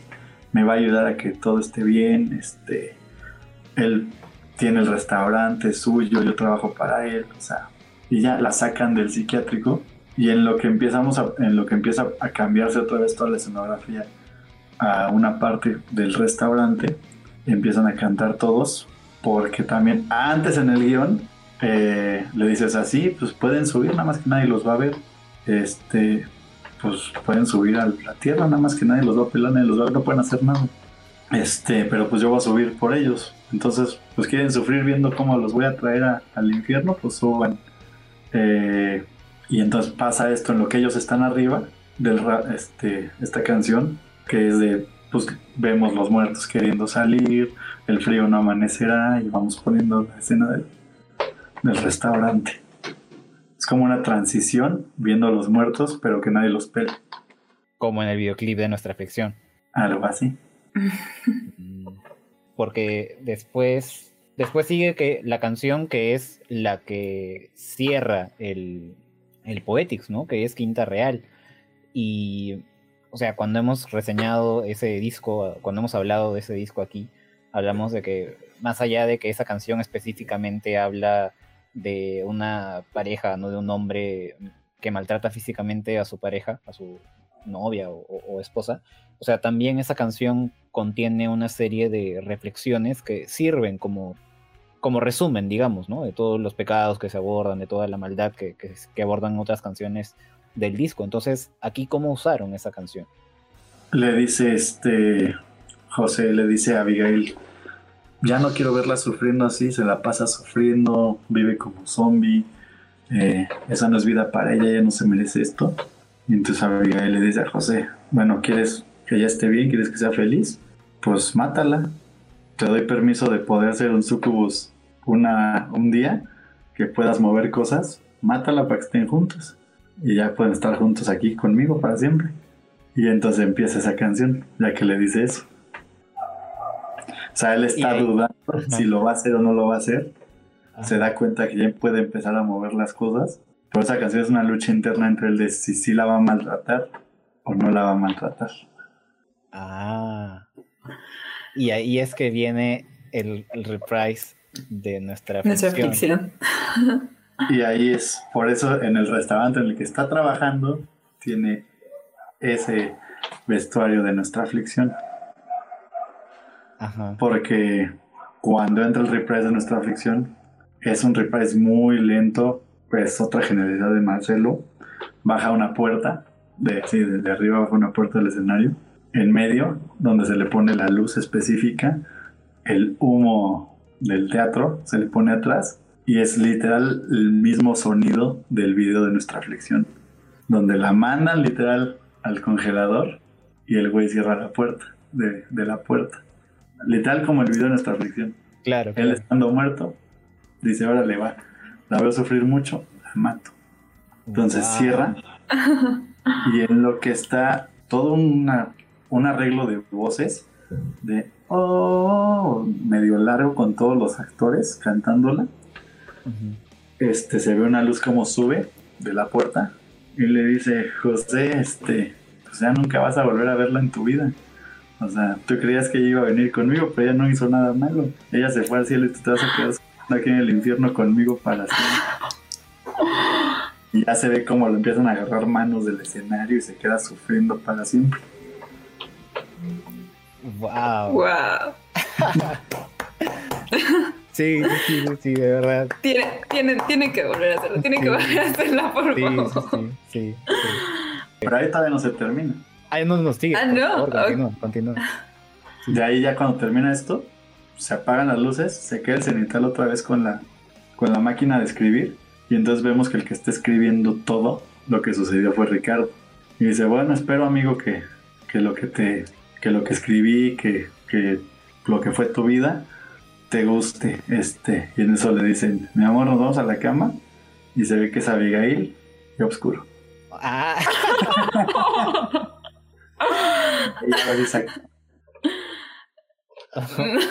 Mira, debo, debo, confesarte, Virgilio, que, eh, o sea, como te digo, ¿no? Eh, de repente, a diferencia de otros fans que tenían mi edad en ese momento cuando recién sale el Poetics, a mí me, me obsesionó mucho el disco en ese momento y, y cuando vi que no era una ópera rock, pero sí un álbum conceptual, dije, algún día, porque, o sea, yo de manera aficionada escribo, eh, voy a hacer algún tipo de historia que combine las canciones, ¿no? O sea, nunca llegué a plasmarla realmente, ¿no? Pero sí, a veces algunas ideas me daban vueltas, ¿no? Por ahí en la cabeza, porque decía, este disco tiene mucho potencial para una historia, ¿no? Eh, Lo tenía. O sea, y, realmente, o sea, después supe, ¿no? Que, hicieron este, este musical y me, me sorprendió mucho, me... O sea, fue muy grato para mí enterarme, pero de repente tenía como que esta duda, pero mm, ¿quiénes estarán detrás de ese musical? ¿No serán fans? ¿Tendrán como que el nivel de, detalle que, que, da para el potencial ¿no? de, este disco? Y, la verdad, o sea, no exagero al decir que creo que lo que nos has contado supera por completo las expectativas que yo tenía del, de lo que se podía hacer, ¿no? Con, estas canciones. Y, muchas gracias. Y de, verdad, o sea, me ha, me ha sorprendido mucho. No sé, vi qué, qué tienes que decir tú después de todo. exactamente lo mismo, o sea, sí, supero. La verdad yo no tenía, yo no tenía expectativas, no, o sea, no porque no confiara, sino que simplemente, no sé, como nunca como dije, no, nunca pude ir a ver la obra, o sea, realmente no se me ocurrió como que podría ser, ¿no? Tenía la premisa principal, ¿no? Que Abigail, el personaje, este, y que corrompe a los demás, ¿no? Pero, o sea, no me imaginaba todos estos eh, giros en la trama, todos estos giros de tuerca, sobre todo ese, ese final, o sea, sí, la verdad sí me, sí me impactó mucho. Sí, sí, nada más de escucharlo, o sea, de estarlo imaginando y demás y como lo vas contando ya me, me emocioné, o sea, no, no me hubiera, no, no, puedo ni pensar cómo hubiera sido de verdad verlo en, en vivo, ¿no? Y, y sí me arrepiento muchísimo de, de no haber este, hecho el intento de, de, poder ir, porque sí, o sea, hubiera valido total, totalmente la pena. Fue, fue una época difícil para, para los fandas, o sea, por la edad tienen la mayoría. Eh, ellos también estaban dando la última gira, la de 15 años. Y entonces también económicamente se nos dijo que pues, también muchas personas no pudieron ir porque iban, o iban al concierto o iban a vernos. Obviamente la mayoría prefería el concierto. Entonces sí pasó muchas cosas así. Pero la verdad viniendo de, pues, de fans de la banda, o sea, de fans que entienden esto, pues la verdad es que pues yo soy muy feliz de que les gustaba a las personas, le gustó a la banda, le, hubo una chava que fue a todas las funciones, o sea, desde la primera vez que la vio dijo, no, pues yo regreso a todas y al mismo tiempo pasó de, de fans que, que, nunca iban al teatro, que por nosotros empezaron a ir al teatro, o sea, pasó de las dos formas. Cuando era la última canción de Nunca nadie nos podría parar, todos se paraban como ves ahí atrás, este, así todos hacían la, la, señal, entonces era un momento bien padre. Y la verdad es que pues, yo estuve muy contento de ver lo que se logró, de, de que a la gente le gustó. Y pues viniendo de ustedes que no se imaginaban cómo estaba, o sea, la verdad también pues, les agradezco que, les haya gustado, aunque sea platicado por mí. No, te digo, o sea, si nada más platicado nos emocionó y nos hizo así como de ¡ah! caras de asombro, o sea, imagínate si realmente lo viéramos, si realmente lo pudiéramos ver este en vivo y a todo color, o sea, una experiencia. Las, ah, las pistas de perdón por interrumpirte. Ahorita que estaba viendo foto, teníamos también la banda en vivo pero las pistas de apoyo es de toda la orquestación de Poetics, porque pues, ahí sí no nada más son los el baterista, el bajista y las dos guitarras. Ah, Entonces, eso te quería preguntar, ¿cómo era la cuestión de la música, no? O sea, si había músicos en vivo, usaban pistas, ¿no? Pero eran las dos cosas. Este, teníamos como los ocho canales, teníamos la pista separada por las bocinas también, y teníamos bajista, guitarrista, baterista y todos los apoyos en la pista. Entonces, es complicado hacer teatro musical porque cada cue, entre lo que dicen, las luces cuando cambian, la escenografía y la banda en vivo, tiene que estar sumamente coordinado para que vayan saliendo las cosas como deben de salir. Mira, acá una, una suscriptora, Lizzie Romas, dice, ya hasta quiero película de esto, dice. Ahí alguien tiene que convencer es actor. Yo lo hablé con Crow como... Lo hablé con Crow por ahí del 2018. ¿Ah, sí? Este, sí. Así que ahí mándenle mensaje. Ahí bombardenlo para que la. Estaría genial. Sí, sí, de todas maneras. Eh, y Virgilio, ¿qué tan, o sea, qué otros retos que de repente no nos has mencionado hasta ahora eh, hubo para la realización de, esta obra? Híjole. Cuestiones de, cualquier tipo, de presupuesto, de, no sé, pues, de todo un poco. Sinceramente, levantar una obra de teatro en México de por sí es difícil. Este, son presupuestos grandes. Eh, ahora, una obra de teatro que estás tú creando por primera vez, que tienes que tallerear, porque normalmente compras la obra de Broadway, pues ya te mandan el guion, te mandan el score, lo acomodas, lo haces y listo. Ya tienes también una escenografía que ya sabes cómo es y te dan. Pero hacer una obra nueva, normalmente obras nuevas las hacen sin música. Pero entonces es combinar la música con ir tallereando. Esta canción no entra, como te dije, de unas que quisieron quisimos poner, pero no pudimos ponerlas. Oye, pues este personaje si va o no va, o sea, es irle cambiando Normalmente las obras de teatro se ensayan dos meses y listo. Pero nosotros tuvimos que tallerear un año. Estuvimos un año ensayando si va, no va, eh, entra esto, no entra esto. Eh, yo tuve también el problema de dos meses antes de estrenar. Yo iba a un teatro más grande, eh, ya tenía firmado y todo, y a las personas del teatro les quitaron el teatro dos meses antes. Entonces ya con todo tuve que asociarme con un teatro la mitad de la capacidad que fue en la que estuvimos entonces también en los números ya, ya no me salía. Entonces fue, fue, fue muy desgastante, pero al mismo tiempo muy reconfortante para mí. Te digo, en el momento que dije ya se estrenó, ya mínimo la pude sacar a la luz, dije ya, o sea, a darle las funciones que, que, que jalen. Y ya, bueno, ya después de que nos contaste ahora sí con lujo de detalle, ya saciamos nuestra hambre por saber este eh, cómo, sucedió la, esta, esta gran obra.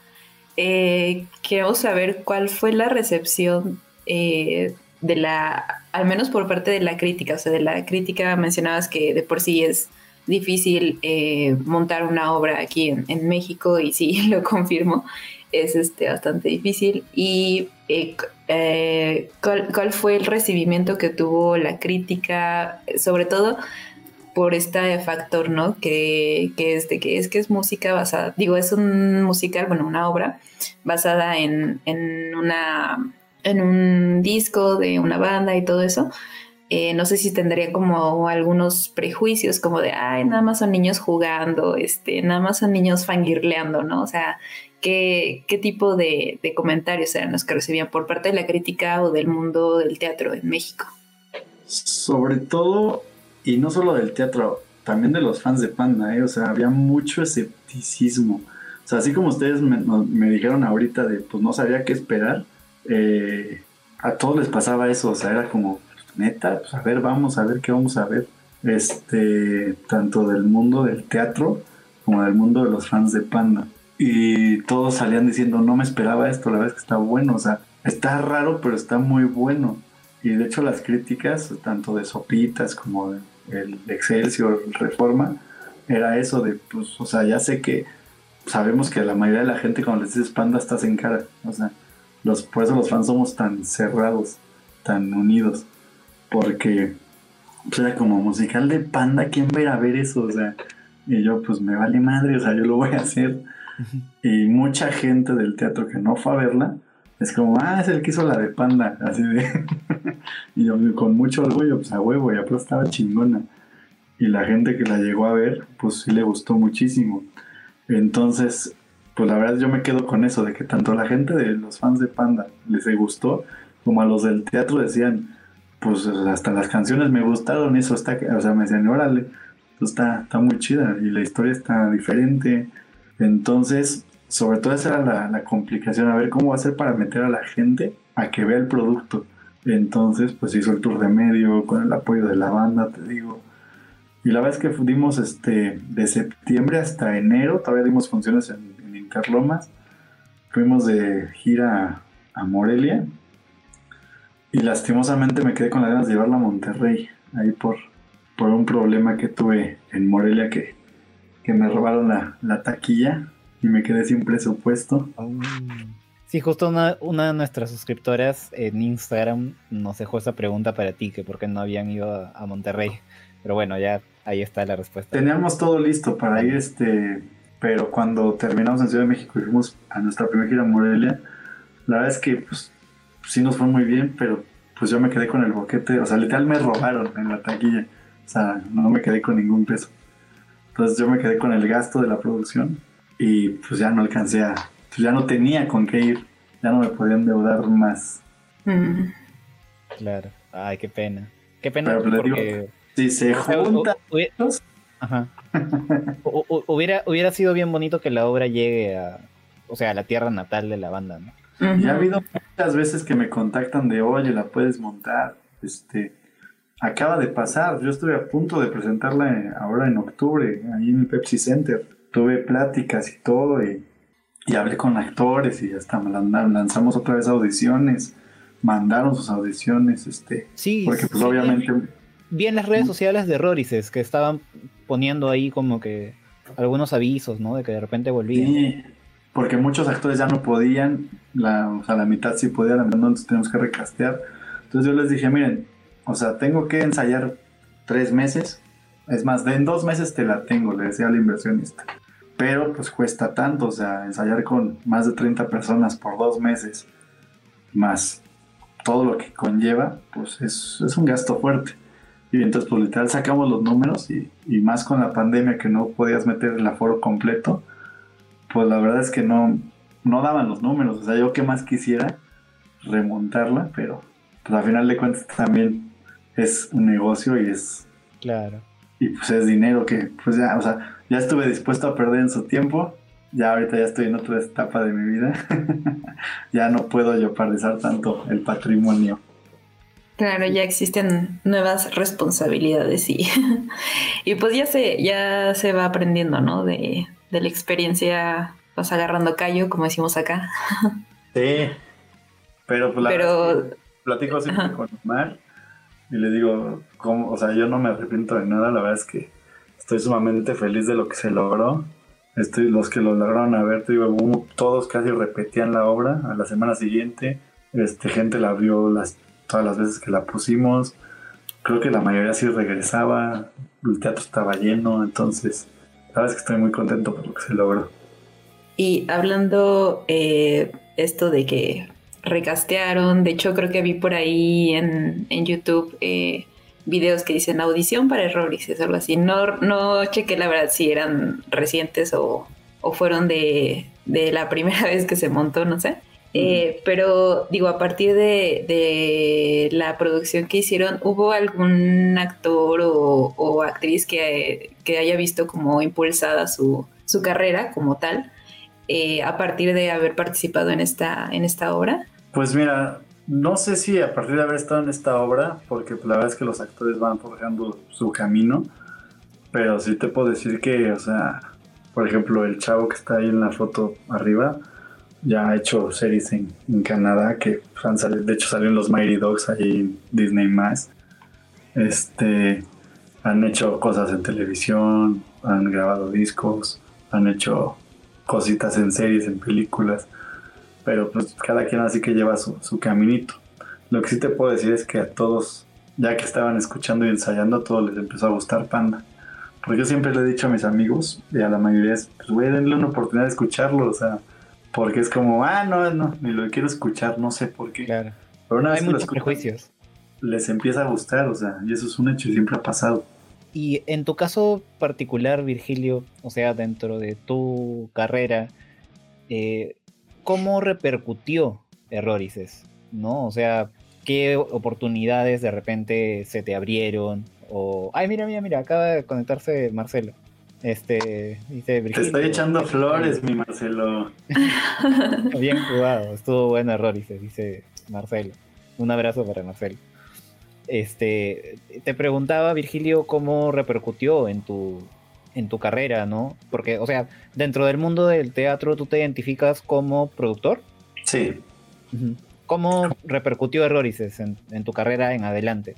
Pues mira, este, por circunstancias ajenas, como te lo estoy platicando, eh, pues la verdad es que entre lo de la entrada que iba a ser del 100% a cuando me cambié de trato al 50%, más la cosa que pasó en una ciudad de acá de México, te digo que pasó lo de que me asaltaron ahí todo, me repercutió en que perdí mucho dinero por esas dos circunstancias.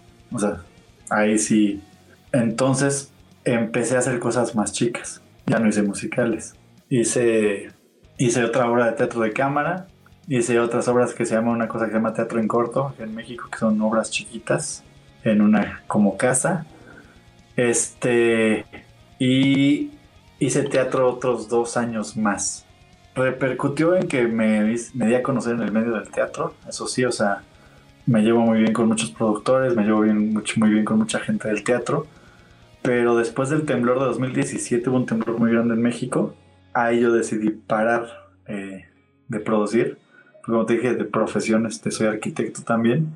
Y me cayeron muchas remodelaciones y la vida me fue llevando hacia hacia ejercer la arquitectura. Entonces yo siempre dije, este, todavía hice una serie web que se llama Tesitura la serie que estuvo un rato en YouTube, 10 capítulos muy chiquitos, que trata de cómo pasan las cosas en el teatro en México. Y fue el último que hice como productor. Yo siempre dije, bueno, ahorita me voy a enfocar a, construir, voy a juntar dinero, voy a volver a poner obras, no sé cuándo. Y cuando ya lo iba a hacer, dije, voy a regresar a, a producir teatro. Este, ya tenía otra vez todo, teatro, todo, pandemia. Entonces, este, pues como que he alargado mi, suspensión de ser profesor de teatro, pues ya más de lo que yo hubiera querido. Dije, me voy a, guardar un ratito, pero sí me impulsó tanto la obra Avenida Q como Errores a posicionarme en el mundo del teatro, allá a darme un, un, ah, él es productor serio, es productor este grande, es productor de, y, y pues la verdad es que, pues como te digo, a, a darme a conocer en el medio, a que muchas personas ya me conocen en el medio teatral, que no es muy grande, pero ya, ya me puse en ese posicionamiento.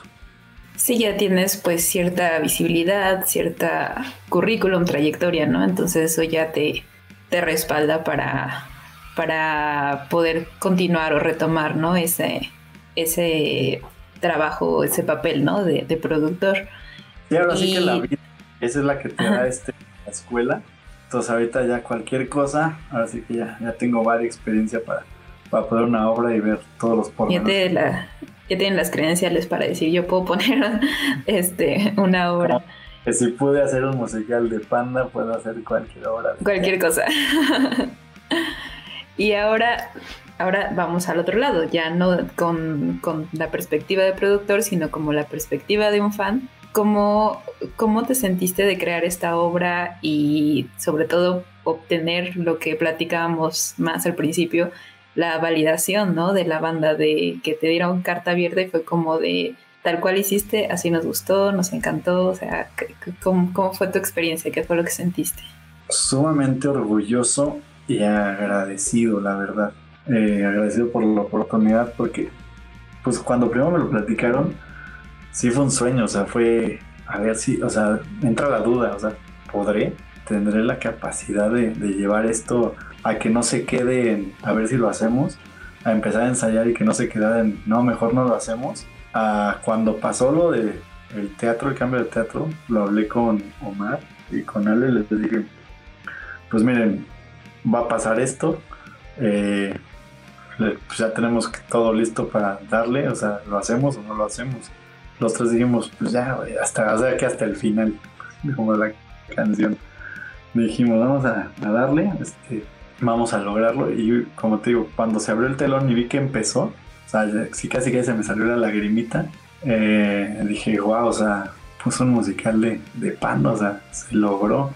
Eh, y sobre todo después hicimos un after party en un bar de la ciudad, donde fue la banda y escucharlos que me decían, de no, no sabemos ni qué esperar, pero la verdad es que nos encantó, nos superó las expectativas, creímos que iba a ser una cosita, este es una cosa grande. Esa es una nota que salió en el Reforma, que es el periódico más importante del país. Eh, sale también junto con el Excelsior, que nos dieron primera plana también. Entonces, la verdad es que pues, los medios, también en Televisa Espectáculos y Televisa en la Mañana, que es pues, la mayor televisora de México, salimos un reportaje. Entonces, ver que llegamos a tan grande, este, la verdad es que pues, es un orgullo para mí, sobre todo también una banda que se merece todo el apoyo, una banda que se merece ser más escuchada de lo que es. Eh, y la verdad es que para mí es una felicidad enorme, o sea, como te digo, no me arrepiento de nada. y yo estoy súper contento de poder haber logrado esta obra. Sí, salimos, de, ya me acordaba de esa nota, mira la que sacaste ahí. Sí, todo lo he sacado de la fanpage de, de Facebook. De, me tengo que regresar a ver mis recuerdos para, ver si no sí, sí, Tienen mucho, mucho material, de verdad. ¿Este qué programa es? Este es un programa Shuffle, creo que estaba en Telehit. Ah, y tuvieron una presentación de, una de, las canciones, o sea, de una de las reversiones de... Sí, de hecho creo que ahí estaban cantando Conversación Casual, si no mal recuerdo. Oh, y ahí estaba ahí voy a buscar. al actor haciéndole los coros. Ajá. Tal vez de ahí podríamos rescatar alguna de las de estos nuevos, este. Sí. Seguro sí. Estas nuevas versiones. Y es más, si el fan que tiene grabada la función, no lo vamos a demandar, dile que la, que la vuelva a sacar por ahí. Ah, ya sabe, ¿ah? El fan que subió a Facebook el acto 1. Facebook que se lo quitaron. Sí, sí, fue. este No, incluso, o sea, si quiere, me lo puede pasar. Lo puedo subir este que ya tiene cierta, o sea, cierta llegada más o menos, este, para que eh, llegue un poco más, más de fans, o sea, que me contacte cualquiera, ya sé que tengo tu visto bueno, Virgilio, y, puedo eh, de repente compartir por aquí cualquier cosa relacionada a la obra. Eh, y sobre lo que dijiste hace un rato, a mí me, o sea, obviamente a una escala muchísimo menor, me, pasó hace unos días que yo hice una reseña del álbum Alba de José Madero y hace unos días él compartió la reseña en, Twitter y la satisfacción que sentí en ese momento, o sea, fue enorme, ¿no? Enorme como, como fan de la banda de, tantos años y me siento muy contento de, eh, de que esta obra, de que como te digo, ¿no? O sea, antes de, esta entrevista había muchas cosas de las que yo no sabía qué esperar.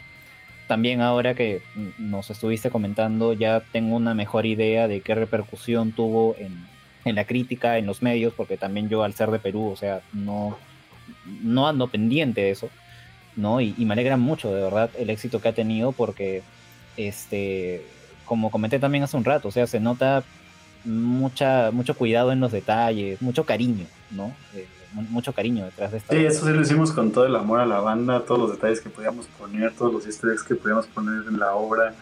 Poníamos partes de los diálogos de otras canciones que no podíamos meter, este, guiños de, cualquier otra canción.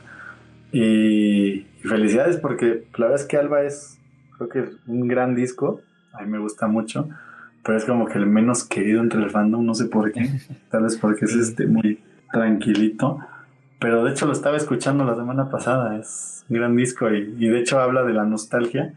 Pues mira, me está dando mucha nostalgia de hace seis años que yo estaba haciendo esa obra de teatro.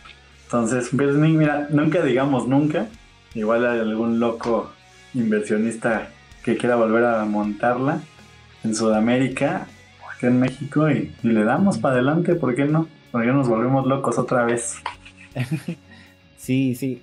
antes de, pasar a, las últimas preguntas, te quería eh, preguntar también. O sea, había hablado hace bastante rato del musical que se hizo con el álbum American Idiot de, Green Day. Y de esa obra, de ese musical, hay un. Y como lo hay de, muchos otros musicales, eh, hay un disco oficial, ¿no? Que está en las plataformas de, de streaming, ¿no? donde cantan pues las voces del, elenco. Eh, ¿No se pensó en hacer algo similar con, con Errorices? Sí, de hecho, pues con Marcelo fuimos a, los estudios de Rojo Treviño. Eh, de hecho, ahí se grabaron varias voces que poníamos atrás en, la pista que usábamos.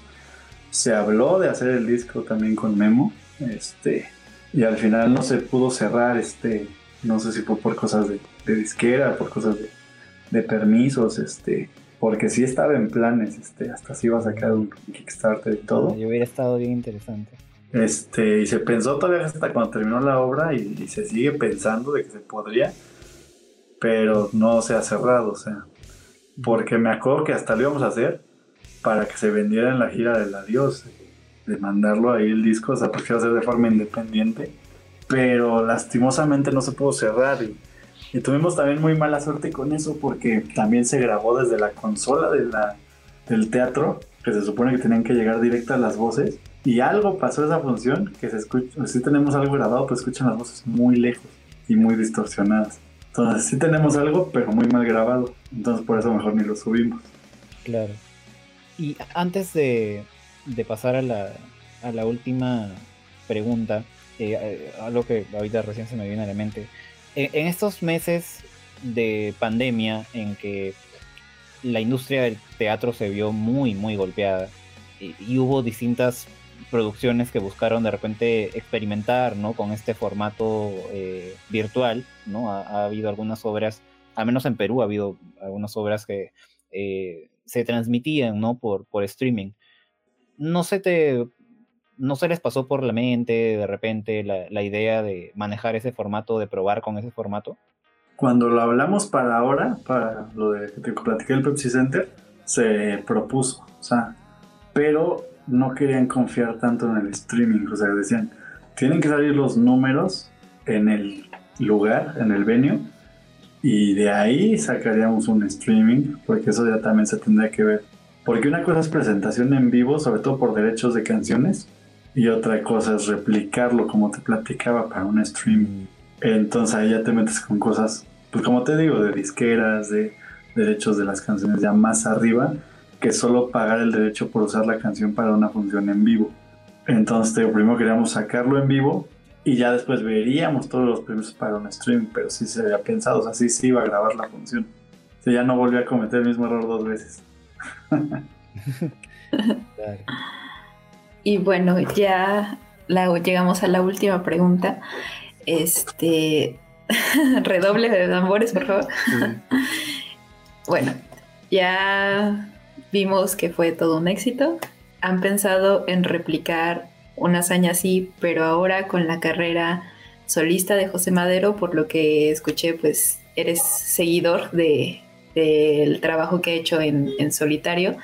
¿Les gustaría hacer, bueno, te gustaría a ti personalmente y a, no sé, a demás personas que pudieras contactar para hacer algo similar, pero ahora con José Madero solista? Fíjate que sí me encantaría y hace como dos años, no año y medio, cuando salió la canción de Padre Nuestro, cuando salió como sencillo, pensé en hacer una obra chiquita de las que les digo, de teatro en corto de 12 minutos, donde hablara Abigail con Dios usando esa canción usando el personaje de Abigail para una obra corta. Entonces, pero ya si era una obra grande con dos discos, pues habrá que ver, ahora que sale el nuevo disco, el amarillo, qué trae.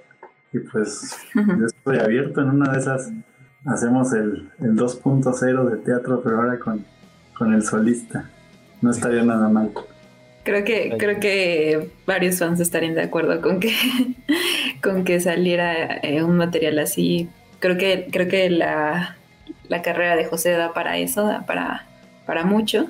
Y también, eh, aunado a esa pregunta, es si a lo mejor, como bien comentamos ahorita, por, el, por la situación actual, que pues la verdad producir obras sí es, es bastante complicado.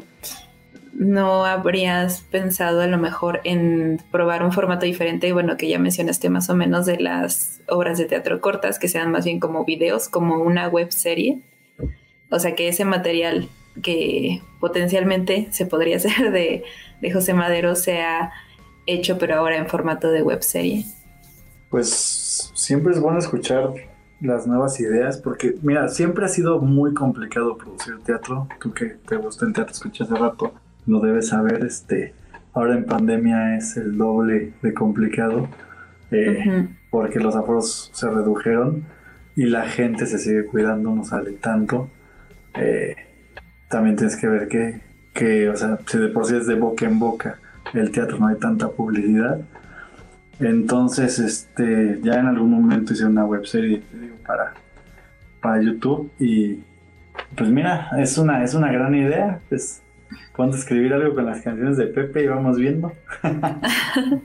Aquí el, la historia de la monja. La historia de la monja de, los videos de Pepe. Pero realmente los videos de Pepe, pues la verdad es que están excelentemente bien hechos. Y si se fijan, sí tienen más o menos un hilo. Entonces, este, lo que sí siempre se me ha ocurrido es, tengo en la idea videos de canciones que no se han hecho. Y eso sí, o sea, pero nunca lo he sacado. O sea, por ejemplo, tenía la de Teo el Gato, tenía Noche de Baile. O sea, tengo varios ahí, este, que tendría que sacar a la luz, aunque sea nada más por fan. Yo estoy apuntadísima porque a mí me encanta todo ese mundo. De hecho, iba a decir, mira, si se hace eso de José Madero, acá mi compa David es el, guionista porque él escribe muy bien y, hace unos, unos, análisis hermosos de los discos de José. Yo me apongo aunque sea de Árbol 3, no hay problema. o apoyo en la dirección de arte, que es algo que me gusta mucho. Este, y pues de aquí para el real. ¿Qué, mejor, así que pongas a escribir algo muy chiquito para que no nos cueste y a ver qué pasa. sí, sí, sí, puede salir algo, puede salir algo de esto. Eh, y bueno, Virgilio, eh, nos hemos tirado más de dos horas ya, y ha sido súper... Sí, sí, sí, llevamos dos horas con seis minutos y eh, te queremos agradecer, de verdad ha sido una conversación muy, muy muy Casual. Eh, sí, de verdad que no se ha sentido todo este tiempo que, ha pasado, ha sido súper eh, interesante. Eh, creo que yo me considero alguien como muy obsesivo de encontrar datos, ¿no? De la banda, distintas cosas. Y el tema de Roriges era algo de lo que yo desconocía mucho y me alegra bastante haber tenido esta oportunidad de hablar contigo, ¿no? Y de, conocer la historia a, fondo y, todo el cariño y todo el cuidado que hubo detrás de, ella. Eh, también me he quedado con las ganas, ¿no? De, lo que nos has comentado, de que había una idea de llevar esta historia al cine. Así que a los que han visto esta entrevista, ya saben, hay una idea por ahí en el aire de que esto pueda en algún momento convertirse en película, depende de, de, Crow también. Así que. Todo se, todo se puede hacer en esta vida. Nada más sí, sí, sí, así que ya saben, hay un poquito de, de presión sin ponerse tóxicos, o sea, tranquilos nomás, ¿no? Este, ahí por ahí metiéndole un poquito de presión a Crow, oye Crow, pero que salga la película, sobre todo porque ya escucharon lo, lo, genial que es la historia, ¿no? Lo genial que les ha salido el ensamble de todas las canciones. Así que, este, nos quedamos con esa esperanza también de que en algún momento se vaya a, llevar a cabo ese proyecto. Eh, Vi, te dejo con eh, palabras que tengas de, despedida, ¿no? O, algo más que quieras decirle a, Virgilio antes de cerrar.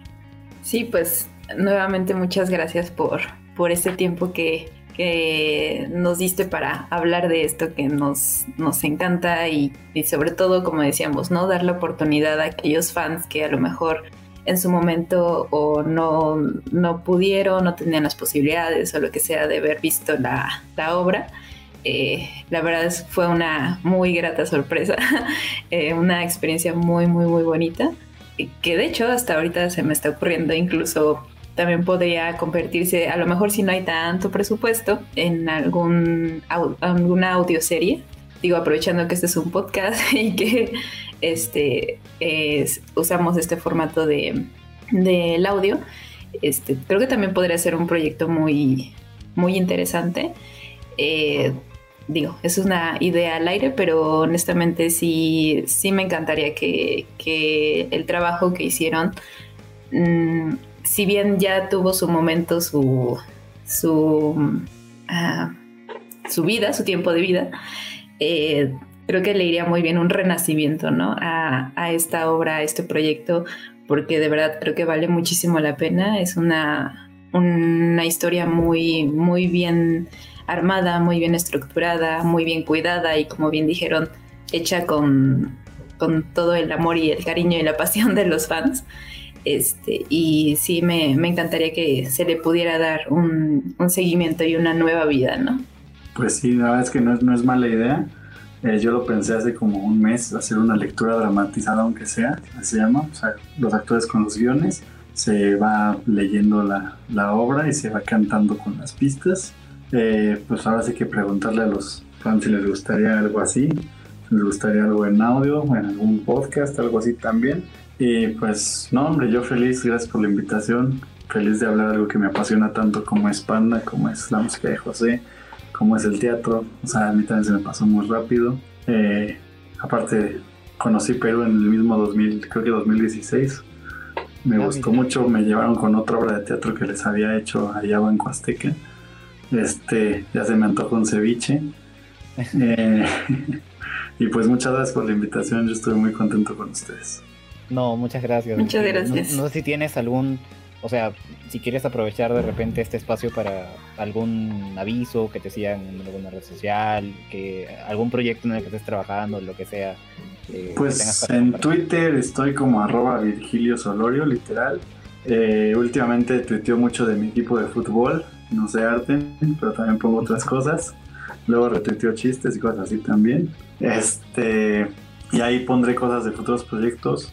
Si es que retomo lo de la lectura, por eso también ahí pongo siempre todas las cosas o retuiteo las cosas de Royces. Este, y listo. Si quieren que les haga una casa, también me pueden ahí contactar. Lo que necesiten con todo gusto. Listo, Virgilio. Muchísimas gracias. Muchas gracias a todos los que se han eh, conectado. Este live va a- a quedar subido y en unos días, supongo, ya lo voy a estar subiendo a, a Spotify, ¿no? Para que también lo puedan, en todo caso, escuchar por ahí. Así que, eh, gente, como me despido siempre en cada live o en cada video, ¿no? Un abrazo de panda. De panda para todos. ¿no? Y hasta la próxima, amigos. Sí, cuídense mucho. Hasta la próxima, amigos.